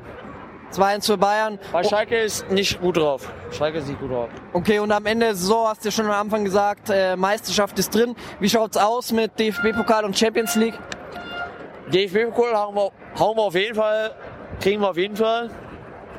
Champions League wird hart. Also da ist große Konkurrenz da, aber ich, hab, ich sehe die Chance da. Alles klar, dann sage ich danke und noch einen schönen Abend. Danke euch auch. Okay, jetzt habe ich noch zwei Wolfsburg-Fans äh, gefunden, die äh, sich bereit erklärt haben, Rede und Antwort zu stellen, die Janet und die Berit. Wie habt ihr denn das Spiel gesehen? Ja, wir haben halt unverdient verloren natürlich, ne? Also Ich habe uns viel besser gesehen. Und ja, einfach unverdient verloren. Viel besser, wirklich. Also wir haben es ja so empfunden, erste Halbzeit kam äh, vom Wolfsburg relativ wenig, in der zweiten hat man da mehr gesehen, aber so die zwingenden Chancen hat es eigentlich nicht gegeben, oder wo habt ihr die gesehen? Also einmal habe ich das gesehen, ich weiß es nicht, war das Arnold? Der jetzt schon wirklich gut ist, der ans Tor rangekommen und einmal halt Malanda. Der war wirklich gut. Okay, also für euch unverdient verloren. Wie seht ihr denn so insgesamt äh, diese Bundesliga-Saison? Wer sind so für euch die Favoriten auf die Meisterschaft? Was spielt ihr selber für eine Rolle? diese Ähm. komischen roten Teufel. Komischerweise, leider. Aber Die so ein also wir sind immer VfL-Fan, wir werden immer VfL-Fan bleiben. Und das heißt auch, Wir dass wir, wir sehen uns oben und Ja. wir werden auch äh, Bayern-Revanche machen. Ja. Okay, und, und welcher Platz äh, seid ihr dann am Ende der Saison? Erster natürlich. Erster oder zweiter. Erster oder zweiter. Sehr gut, dann sage ich danke und wünsche euch noch einen schönen Abend. Servus. Danke, tschüss. So, das Spiel ist vorbei. Wir sitzen wieder im Biergarten. Jetzt etwas leerer hier. Felix, dein Resümee bitte. Ja, es war ähnlich, wie ich es mir vorgestellt habe. Ein schweres Spiel. Wir sind zwar ganz gut reingekommen. Die erste Halbzeit, so gegen Ende vor allem der ersten Halbzeit, sind wir immer besser in Fahrt gekommen, haben uns auch Chancen rausgespielt, aber konnten sie nicht wirklich nutzen. Zweite Halbzeit dann, naja, haben wir eigentlich, es sah so aus, als ob wir nur noch verteidigen würden. Nach vorne gingen ja gut, direkt nach der Halbzeit war natürlich das Kontertor von Robben dann, aber danach hat eigentlich Wolfsburg mehr oder weniger das Spiel gemacht. Wir haben nur noch verteidigt. So einzelne Angriffe gab es noch, die dann auch immer gefährlich waren. Aber im Endeffekt ja, war es ein knappes Spiel. Wolfsburg hatte natürlich auch gute Chancen. Das Tor von Olic nach dem Handspiel. Äh, aber dann natürlich die Riesenchance von Malanda. Legendäre Chance schon wieder. Ähm, ja, im Endeffekt, ich muss es nochmal sagen, wer hat's getippt? 2 zu 1 für Bayern. Ja, Ja, äh, kann man nichts sagen. Ähm, generell stimme ich dir auch komplett zu in deiner Zusammenfassung. Vielleicht, äh, was ich äh, in, äh, positiv fand.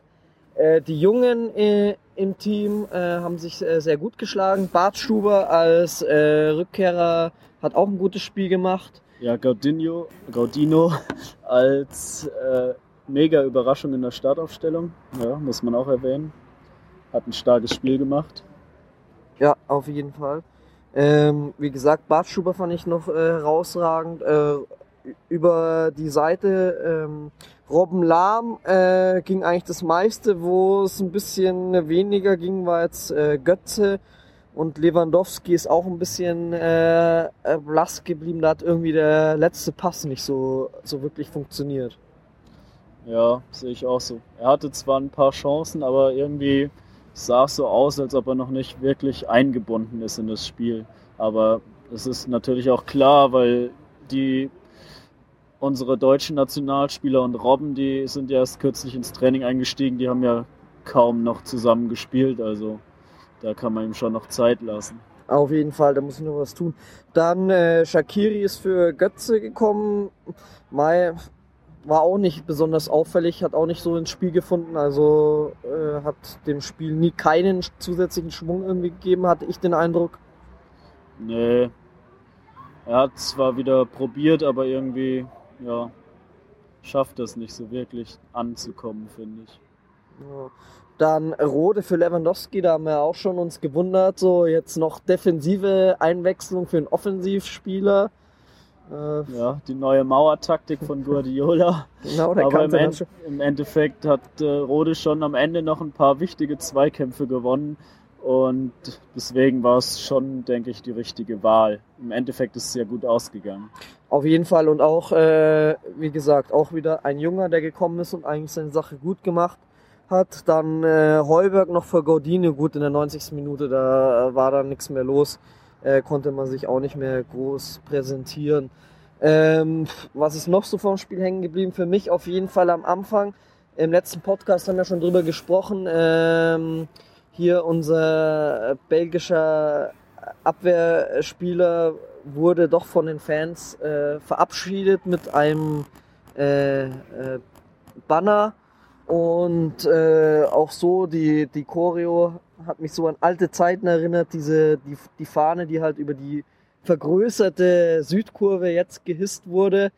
Äh, auf der anderen Seite waren dann im Oberrang auf der Haupttribüne Plätze frei, also wirklich mehr Fans waren dann nicht im Stadion. Ne? Ja, es waren noch heute 71.000 wie in der letzten Saison, weil es scheinbar so ist, dass die neue Kapazität noch nicht genehmigt ist. Es sind zwar jetzt mehr Leute in der Südkurve, aber dafür war im Oberrang einiges leer. Ich denke, das wird noch ein paar Spiele dauern. Eventuell, wenn die U-Bahn-Linie wieder frei ist, könnte es auch daran liegen. Ja. Ähm, ja, was ich dann noch zu den Choreos sagen wollte, also es wurde ja, wurden mehrere Banner hochgehalten auch. Einige haben rot-weiße Trikots gefordert. Das fand ich ja interessant. Es wurde auch zwischendurch angestimmt, wir wollen rot-weiße Trikots. Wie hast du das erlebt? Wie siehst du das? Ja, das war ja schon unsere Forderung sozusagen im letzten Podcast. Äh, da wurden ja schon die neuen Trikots relativ äh, stark kritisiert. Also ich habe mich den Fangesang auch angeschlossen. ähm, genau. Dann, äh, worauf du mich noch hingewiesen hast, äh, wir haben ja einen neuen Rasen, einen sogenannten Hybridrasen, äh, also eine Mischung aus natürlichem Rasen und Kunstrasen. Gut, im Spiel hat man dafür natürlich jetzt nicht besonders gemerkt, oder du als Experte wahrscheinlich schon. Nee, da habe ich jetzt auch nicht so viel Unterschied gemerkt. Aber ja, das soll halt widerstandsfähiger sein. Das Spiel soll auch äh, schneller werden dadurch naja, vielleicht sieht man irgendwann einen Unterschied. Ich habe ihn heute nicht gesehen. Ja, genau. Na gut, also so äh, vor dem Spiel haben wir ja die Thematik angesprochen, Verletzte und ähm, ja, äh, WM-Spieler hast du ja auch nochmal gesagt, die noch nicht so drin sind. Fand ich jetzt, dadurch, dass Wolfsburg nicht so stark war, hat man eigentlich im Endeffekt gar nicht so sehr gemerkt, oder? Ja, also, naja, gut, vielleicht wären wir etwas dominanter gewesen, wenn man fitter wäre und mehr eingespielt, aber im Großen und Ganzen ja, war es schon okay für einen Auftakt. Wir haben gewonnen, das ist das Wichtigste. Auf jeden Fall drei Punkte für die 50. Saison zum Auftakt. Äh, Wolfsburg wieder mal nicht gewonnen zu, unserem, zu unserer Freude. Ähm, und jetzt kommt Champions League Auslosung. Äh, ja. Welche Mannschaften würdest du dir denn äh, wünschen für die Gruppenphase? Ähm, also Liverpool ist ja jetzt wieder dabei. Das, die hätte ich gerne in der Gruppe. Würde ich auch gerne mal hingehen. Ins Stadion war ich noch nie. Und dann ja auch Galatasaray. Ähm, ja, finde ich interessant. Istanbul war ich auch noch nie. Heißblütige Fans, gute Stimmung. Ja, so die beiden würde ich mir auf jeden Fall wünschen. Beim dritten, ja, keine Ahnung, lass mich überraschen. Und du? Ähm, ich würde gern gegen äh, Juve spielen und Amsterdam auch, äh, so als Auswärtsfahrt und äh, Basel wäre auch noch so eine, so eine Sache, weil das auch relativ gut zu erreichen ist äh, vom, vom zeitlichen Management. Und äh, wen ich auch noch interessant wäre, was jetzt zwar in der Kombination nicht gehen würde, aber trotzdem generell wäre äh, mal gegen Paris. Die habe ich mir eigentlich schon letzte Saison gewünscht, so äh, in der K.O.-Phase. Also das wäre auch äh, eine nette Partie auf jeden Fall. Ja, das fände ich auch interessant. Habe ich mir auch letztes Jahr gewünscht, anstatt Arsenal oder Real mal Paris. Haben wir, ja, keine Ahnung, ob wir schon mal im letzten Jahr, in den letzten Jahren auf jeden Fall nicht, aber ob wir schon mal gegen die gespielt haben wäre auf jeden Fall interessiert, auch gegen so eine mit Top-Spielern gespickte Mannschaft mal wieder anzutreten. Ja, gegen gen- die wir auch nicht gespielt haben in der letzten Zeit. Genau. Und Paris ist für mich auch irgendwie so, ist noch so ein bisschen äh, Nostalgie dabei, weil das irgendwie äh, Paris Saint-Germain so auch in den 90ern, als es bei mir so angefangen hat mit äh, Fußball verfolgen, äh, waren die eigentlich auch noch ein Top-Club und sind ja dann zwischenzeitlich eigentlich komplett von der Bildfläche verschwunden, was so internationalen Wettbewerb äh, betrifft, zumindest Champions League und ja erst durch den Scheich sozusagen wieder dann nach oben gekommen. Also äh, wäre auf jeden Fall interessant. Ja, noch was anderes, was am Donnerstag ist, ist natürlich die Wahl zu Europas Fußballer des Jahres. Nominiert sind Manuel Neuer, Arjen Robben und Cristiano Ronaldo. Wen siehst du vorne bei dieser Wahl? Ja, natürlich Manuel Neuer.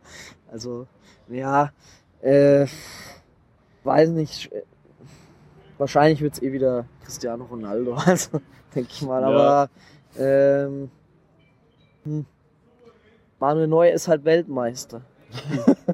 Ja, ich finde es auch schwer. Also Ronaldo hat halt die Champions League gewonnen, aber ich fand in den Finalspielen war er nicht überragend.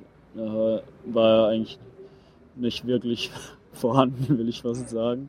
Ja gut, er ist natürlich immer gut, aber er war jetzt halt nicht herausragend. Robben hat halt eine grandiose Saison gespielt, auch eine super WM, einer der besten Spieler. Er hätte es schon verdient. Ja gut, und Neuer ist natürlich, hat mega Saison gespielt in der Bundesliga, in der Champions League, im Pokal, auch bei der WM. Also er hätte es schon auch verdient. Ich hoffe einfach, dass es einer von den Bayern-Spielern wird. Das ist der Nachfolger von Ribéry. Ja, äh, hoffe ich auch, aber da ist irgendwie wieder so. Robben, äh, wie du gesagt hast, äh, sehr gut gespielt, sehr gute WM, äh, sehr gute Liga, aber halt dann keine, doch keinen internationalen Titel gewonnen. Und Neuer ist halt ein Torwart, ne? das ist dann auch immer schwierig. Und ja, wie man halt weiß, bei diesen Nominierungen oder Preisvergabe hat mir auch immer so ein bisschen den Eindruck, dass doch so Spieler wie Ronaldo, die halt sehr im Fokus äh, stehen, was auch weltweit so Marketing und an, so angeht, äh, doch da irgendwie immer dann bevorzugt werden. Ja, und wenn dann die Vergleiche kommen, hat er halt auch einfach dreimal so viele Tore geschossen wie Robben. Und ja, ich weiß nicht, warum das immer angebracht wird. Das ist jetzt nicht das Wichtigste, Tore zu schießen. Aber ja, es kommt ja immer in den Vergleichen. Ja, genau, also äh, denke ich auch, dass es wohl, wie gesagt, auf ihn hinausläuft. Gut, dann äh, würde ich sagen, war ein super Abend. Äh, Auftaktspiel live im Stadion zu verfolgen, einfach immer ein tolles Erlebnis. Ich sage nochmal Danke dafür und dann bis zum nächsten Mal. Ja, gerne. Mich hat's auch gefreut. Bis zum nächsten Mal. Ciao.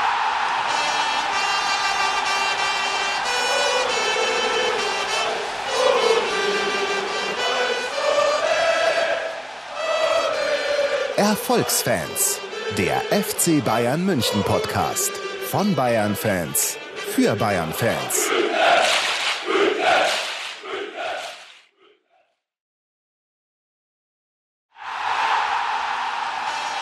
Alle Informationen rund um unseren Podcast findet ihr unter www.erfolgsfans.com. Erfolgsfans, der FC Bayern München Podcast.